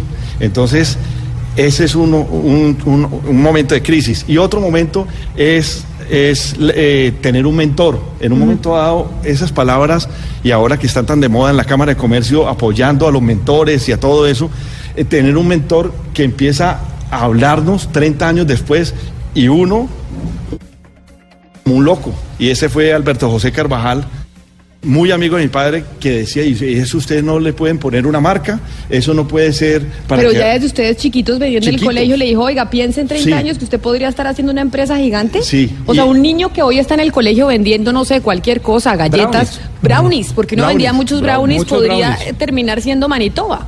Ya, y, por eso es que es que la labor que está haciendo la Cámara de Comercio de los clústeres, de la innovación, de toda esa cantidad de cosas, el mismo de universidades, es importantísimo porque eso nos ayudó bastante y después cuando ya quisimos eh, retirarnos porque pues era peor porque le debíamos al banco eh, 60 mil pesos o alguna cosa de eso y entonces empieza uno a, a seguir trabajando. Don Ignacio, ¿y hoy ya cuántos empleados tienen? O sea, los que empezaron don, en el mi colegio se lo pero somos 450 personas que vivimos del negocio, está creciendo, acabamos de hacer para poder una planta de 10 mil metros donde la inversión fue muy alta y el 50% de esa inversión fue ahorros.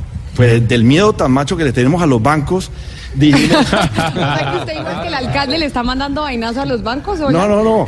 no, sí, Entonces, le tenemos un poquito de, de- de- de- de algo así, entonces, o de respeto, de respeto, entonces, porque cambia mucho. Entonces, inmediatamente, eh, eh, esa deuda que, que adquirimos o, eh, es al 50%, pero es para poder seguir manteniendo a los, a los, a los, es decir, eh, la exportación, El mercado. ¿En, en cuántos países están hoy, Ignacio? Estamos en siete países. Ajá. Y ¿Que entrando- son cuáles? eh, estamos en, en- en Perú, en Bolivia, está eh, eh, Panamá, la parte de Centroamérica, eh, estamos entrando también a México. México para nosotros ha sido bastante difícil, Ajá. pero sabemos que, que lo que estamos construyendo va, va a empezar a Ah, lo de, lo de México, por eso el maní picante. Por eso el maní pi- pero Con este están entrando a México, ese- creo ese- yo. Ese que nos estamos comiendo es maní picante con limón, pero tienen delicioso. de todo. Tienen, es que yo no le digo que yo soy consumidora de maní porque hago dietas y el maní es buenísimo para la dieta. Pero don Ignacio, qué maravilla esa, esa es una historia de emprendimiento de hace 39 años, pero literal emprendimiento. Emprendimiento.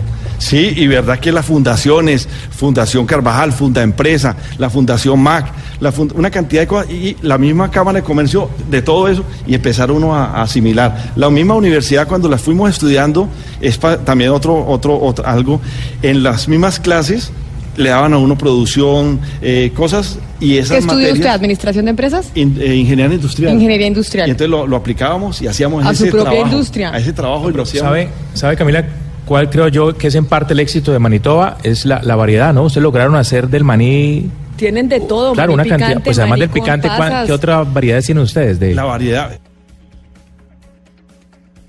Con chocolate. Con chocolate, eh, jonjolí, Con maíz tostado. con maní, con maíz. eh, también las mezclas, las mezclas. eh, también empezar a, a trabajar unos crunchy bits, que ya es salirse un poquitico del maní para que, o de, esta- las frutas deshidratadas, Ajá. y eso eh, siempre desde el principio no sabíamos, pero siempre fuimos innovadores, creativos, como buscar un poquito la salida, y ahora que uno va empezando a reconocer cuál era, era esa perseverancia y esa parte de creación Venga, y una última cosa para preguntarle, don Ignacio. ¿Por qué el maní es tan caro? Uno compara con unas papas fritas, con unos patacones, o le digo por qué. Cuando yo voy a la maquinita allá de Blue Radio, que me da hambre y quiero escoger unas galletas o alguna cosa, siempre quiero escoger el maní, pero el maní es lo más caro. Eh, pero prácticamente de pronto hay que revisar a ver. Hay que revisar la maquinita. Esa es la utilidad de Blue, la utilidad de Blue, la esa- intermediación, diga. Esa mezcla, no, en realidad se ha vuelto, eh, se ha vuelto algo, eh, al- eh, primero, eh, algo muy asequibles por los empaques y todo eso. Y, y antes no conocíamos tanto almendras, tantas pistachos, tantas Claro. cosas de esas, y sí ya podemos tener, y realmente hay que revisar esa, esa maquinita de qué máquina es, pero, pero ya, ya tenemos. Y otra cosa es una solución buenísimo, porque ya cada día más ya no es el almuerzo, la sentada, sino como rápido y voy. Y con eso ya me puedo estar en ese, lo que hablábamos ahora, de, de- de ese momento, comer. A las 11 de la mañana puedo comer. Y ese puede ser eh, Pues no le digo éxitos. que la dieta, que le dicen a uno comer cada tres horas, entonces cómase tres almendras, tres manís, por eso la dieta y conocíamos dieta. lo de Manitoba. Don Ignacio, felicitaciones, muchas gracias por estar con nosotros aquí en Mañana Muchas Blue. gracias por la invitación, muy amables. Muchas gracias. Doctor Pombo, y como usted dice que no le hable de comida, pues al que no quiere caldo se le dan dos Se le dan tazas. pero esto es maní, que eso Esto tiene es maní, sus no, propias pero ahora particularidades. Le, voy a hablar no- de, le voy a hablar de almuerzo, de almuerzo a almuerzo, A ver. ahora, con otro emprendimiento, que es doña Alejandra Benítez, que tiene un restaurante de alitas. Alitas lo que... ¿Alitas de pollo? Alitas de pollo, Ah, sí señora, pero que ella le explique. Alejandra, bienvenida a Mañanas Blue. Hola, ¿cómo están? De- a ver si la escucho. ¿Se escucha Alejandra? Sí, sí, ¿Me sí, sí, Ah, bueno. claro. Baja un poquito el micrófono. Alejandra, Exacto. ahí. ¿de qué se trata su restaurante? Porque usted también tiene un concepto maravilloso que es el tema de la familia y quiero que me explique por qué. Bueno, Alitas Factory, eh, como su nombre lo dice, el- su principal producto son las alitas de pollo apanadas. Tienes 19 opciones para poderlas bañar en salsa. Ah, pero es apanadas. Son apanadas. Ajá. Eh, y además de eso tenemos 120 productos en nuestro menú para que puedas compartir en familia. ¿Pero por qué en familia? ¿Por qué no yo sola? Detectamos hace mucho tiempo que el núcleo familiar se está perdiendo un poco en este tiempo.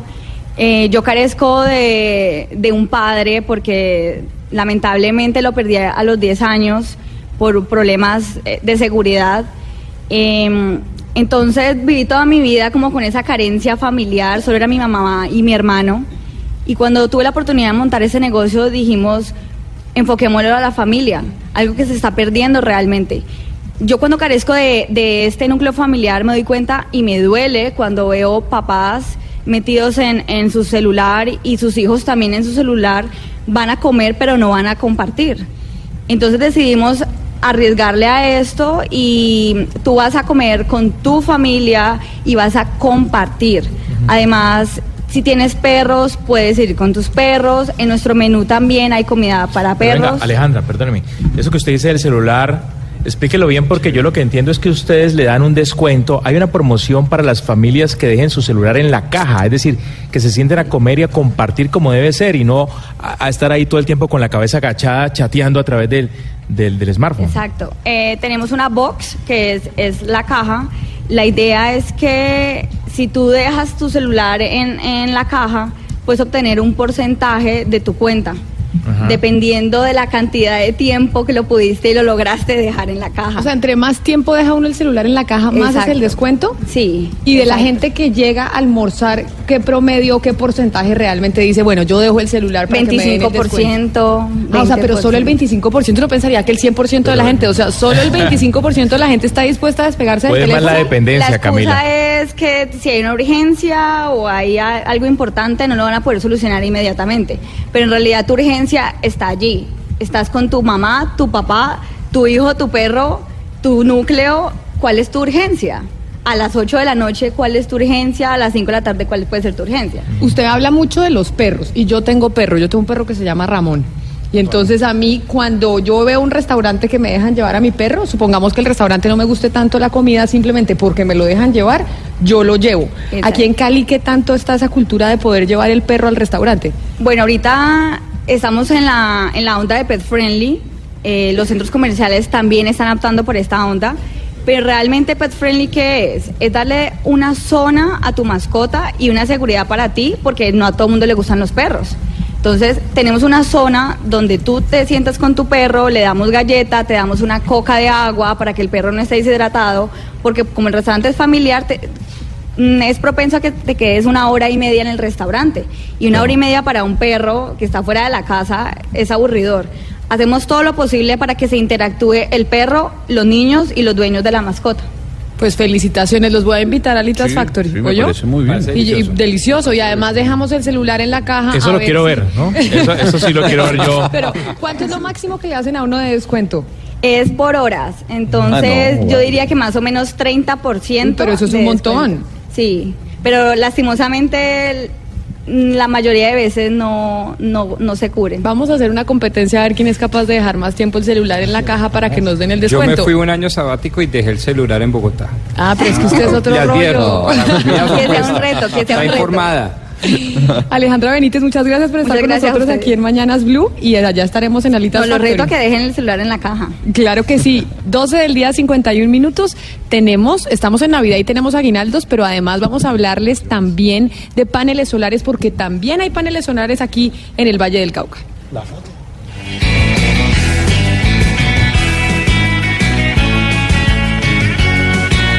cuando oímos esta música es que vamos a entregar plata, sí señores, vamos a entregar dinero de nuestros aguinaldos. Vamos a ver si tienen santo y seña, si doña Karen Margarita Aldana Cortés se va a llevar esta plata en estos aguinaldos. Karen Margarita, bienvenida. Buenas tardes. Uy, estoy tan emocionada, pero tengo una rabia conmigo misma. Uy, qué rabia. No se sabe el santo y seña. Dígame que no se lo sabe. No, si ayer pasé todo el día pegada en la emisora y, y, y tengo todos los salpiceñas de ayer. Pero es- hoy tuve que salir temprano a llevar a mi hija a terapia. Ahorita fue que llegué haciendo almuerzo, mejor dicho, y no había colocado la emisora hasta que me entró la llamada. Dios mío. Ay, doña Karen, le mandamos un abrazo y ojalá en otra oportunidad. Entonces esos 600 mil pesos que se llevaría Karen se acumulan y en la próxima hora, pues ya saben, serán 900 mil pesos para que estén pendientes del Santo y Seña. 900 mil pesos en bonos de compra porque en Blue Radio estamos en época de aguinaldo navideño. De un punto al otro. De un punto al otro. Voces que recorren el país. Colombia está al aire.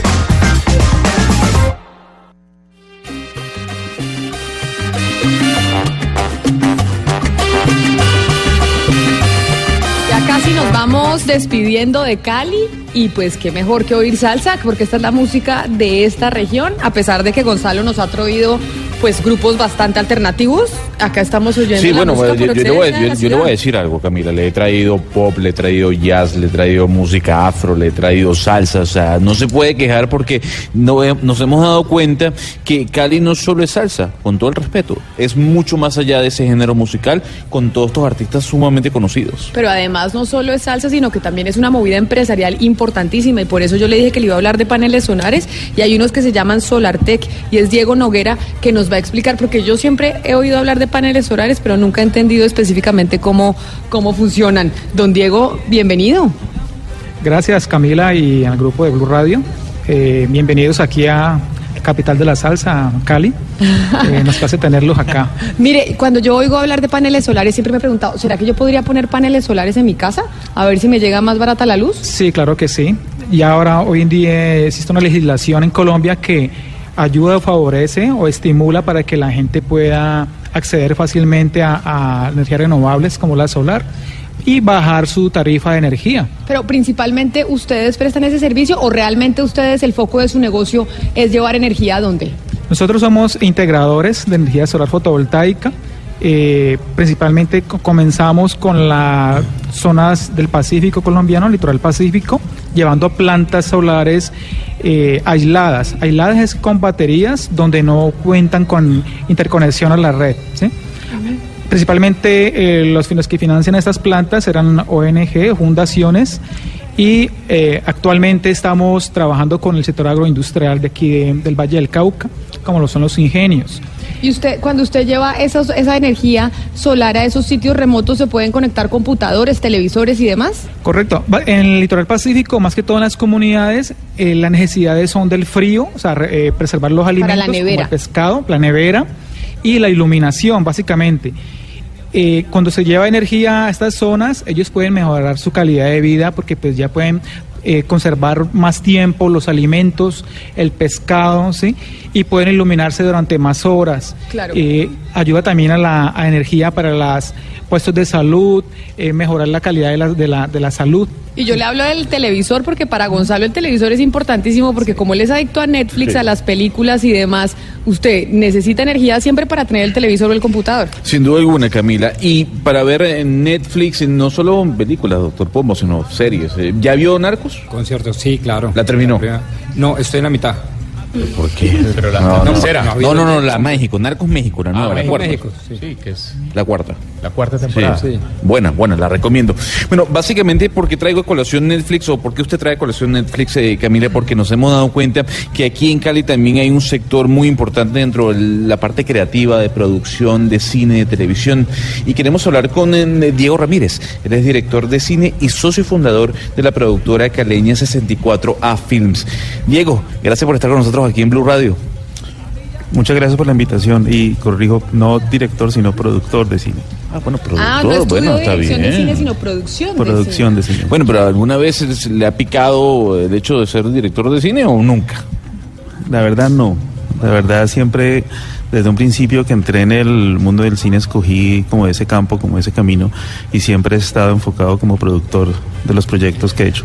¿Qué tiene Cali que no tiene otra ciudad de Colombia en cuanto a la producción cinematográfica de series de televisión? ¿Qué le regala? Yo creo que lo que tenemos acá es que nos comemos el cuento del cine. Y, esa, eh, eso que está impregnado en el ADN de nosotros como caleños, de que aquí es normal desarrollar proyectos cinematográficos, de que aquí se hace cine, de que aquí se ve cine, eh, es lo que hace que se puedan dar ese tipo de proyectos. Hay una, hay un triángulo muy interesante entre gente que sabe contar historias, entre un talento gigante de actores y, y actrices y grupos de producción. Pero la pregunta es, en cuanto a costos, o sea, ¿por qué el, el- el- extranjero que desea invertir en una serie de televisión o una película tiene que venir a Cali? ¿Hay un tema de costo también implícito dentro de la producción de un, de un seriado, por ejemplo? Sí, en este momento Colombia en particular tiene una ventaja competitiva que está ofreciendo para que canales internacionales vengan a hacerse proyectos acá en el país.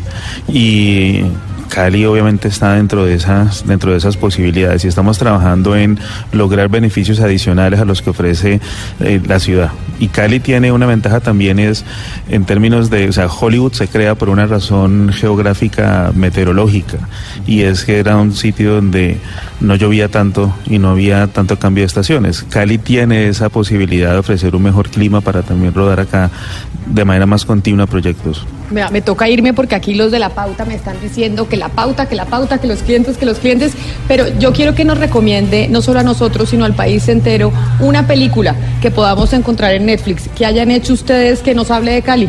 ¿Cuál? Porque yo en Netflix trato de buscar muchas cosas y a veces me aburro y no termino viendo nada porque duró una hora buscando. Entonces recomiéndeme un título ya. Ciudad de Lirio. Ciudad de Lirio. ¿Esa Sí. es una película que nos habla de Cali? Es una película, una comedia romántica que hicimos hace unos años aquí en Cali y cuenta una historia muy bonita entre un médico español que viene y se encuentra con una mujer que además de ser bailarina es dueña de una escuela de salsa y obviamente a través de la música y el baile se enamora de ella. Ay, pues me la voy a ver, la voy a ver y le vamos a decir a nuestros oyentes que se la vean. Muchísimas gracias, eh, don Diego Norguera de Solartec y también Diego Ramírez, los dos tocayos que se sentaron ahí en la mesa. gracias por estar con nosotros en Mañanas Blue. A ustedes. Y muchísimas gracias a toda la gente en Cali que nos recibió, que nos mostró sus historias. Los dejamos con Meridiano Blue y nosotros nos encontramos de nuevo mañana. Acuérdense que Mañanas Blue empieza desde las 5 de la mañana hasta la 1 de la tarde.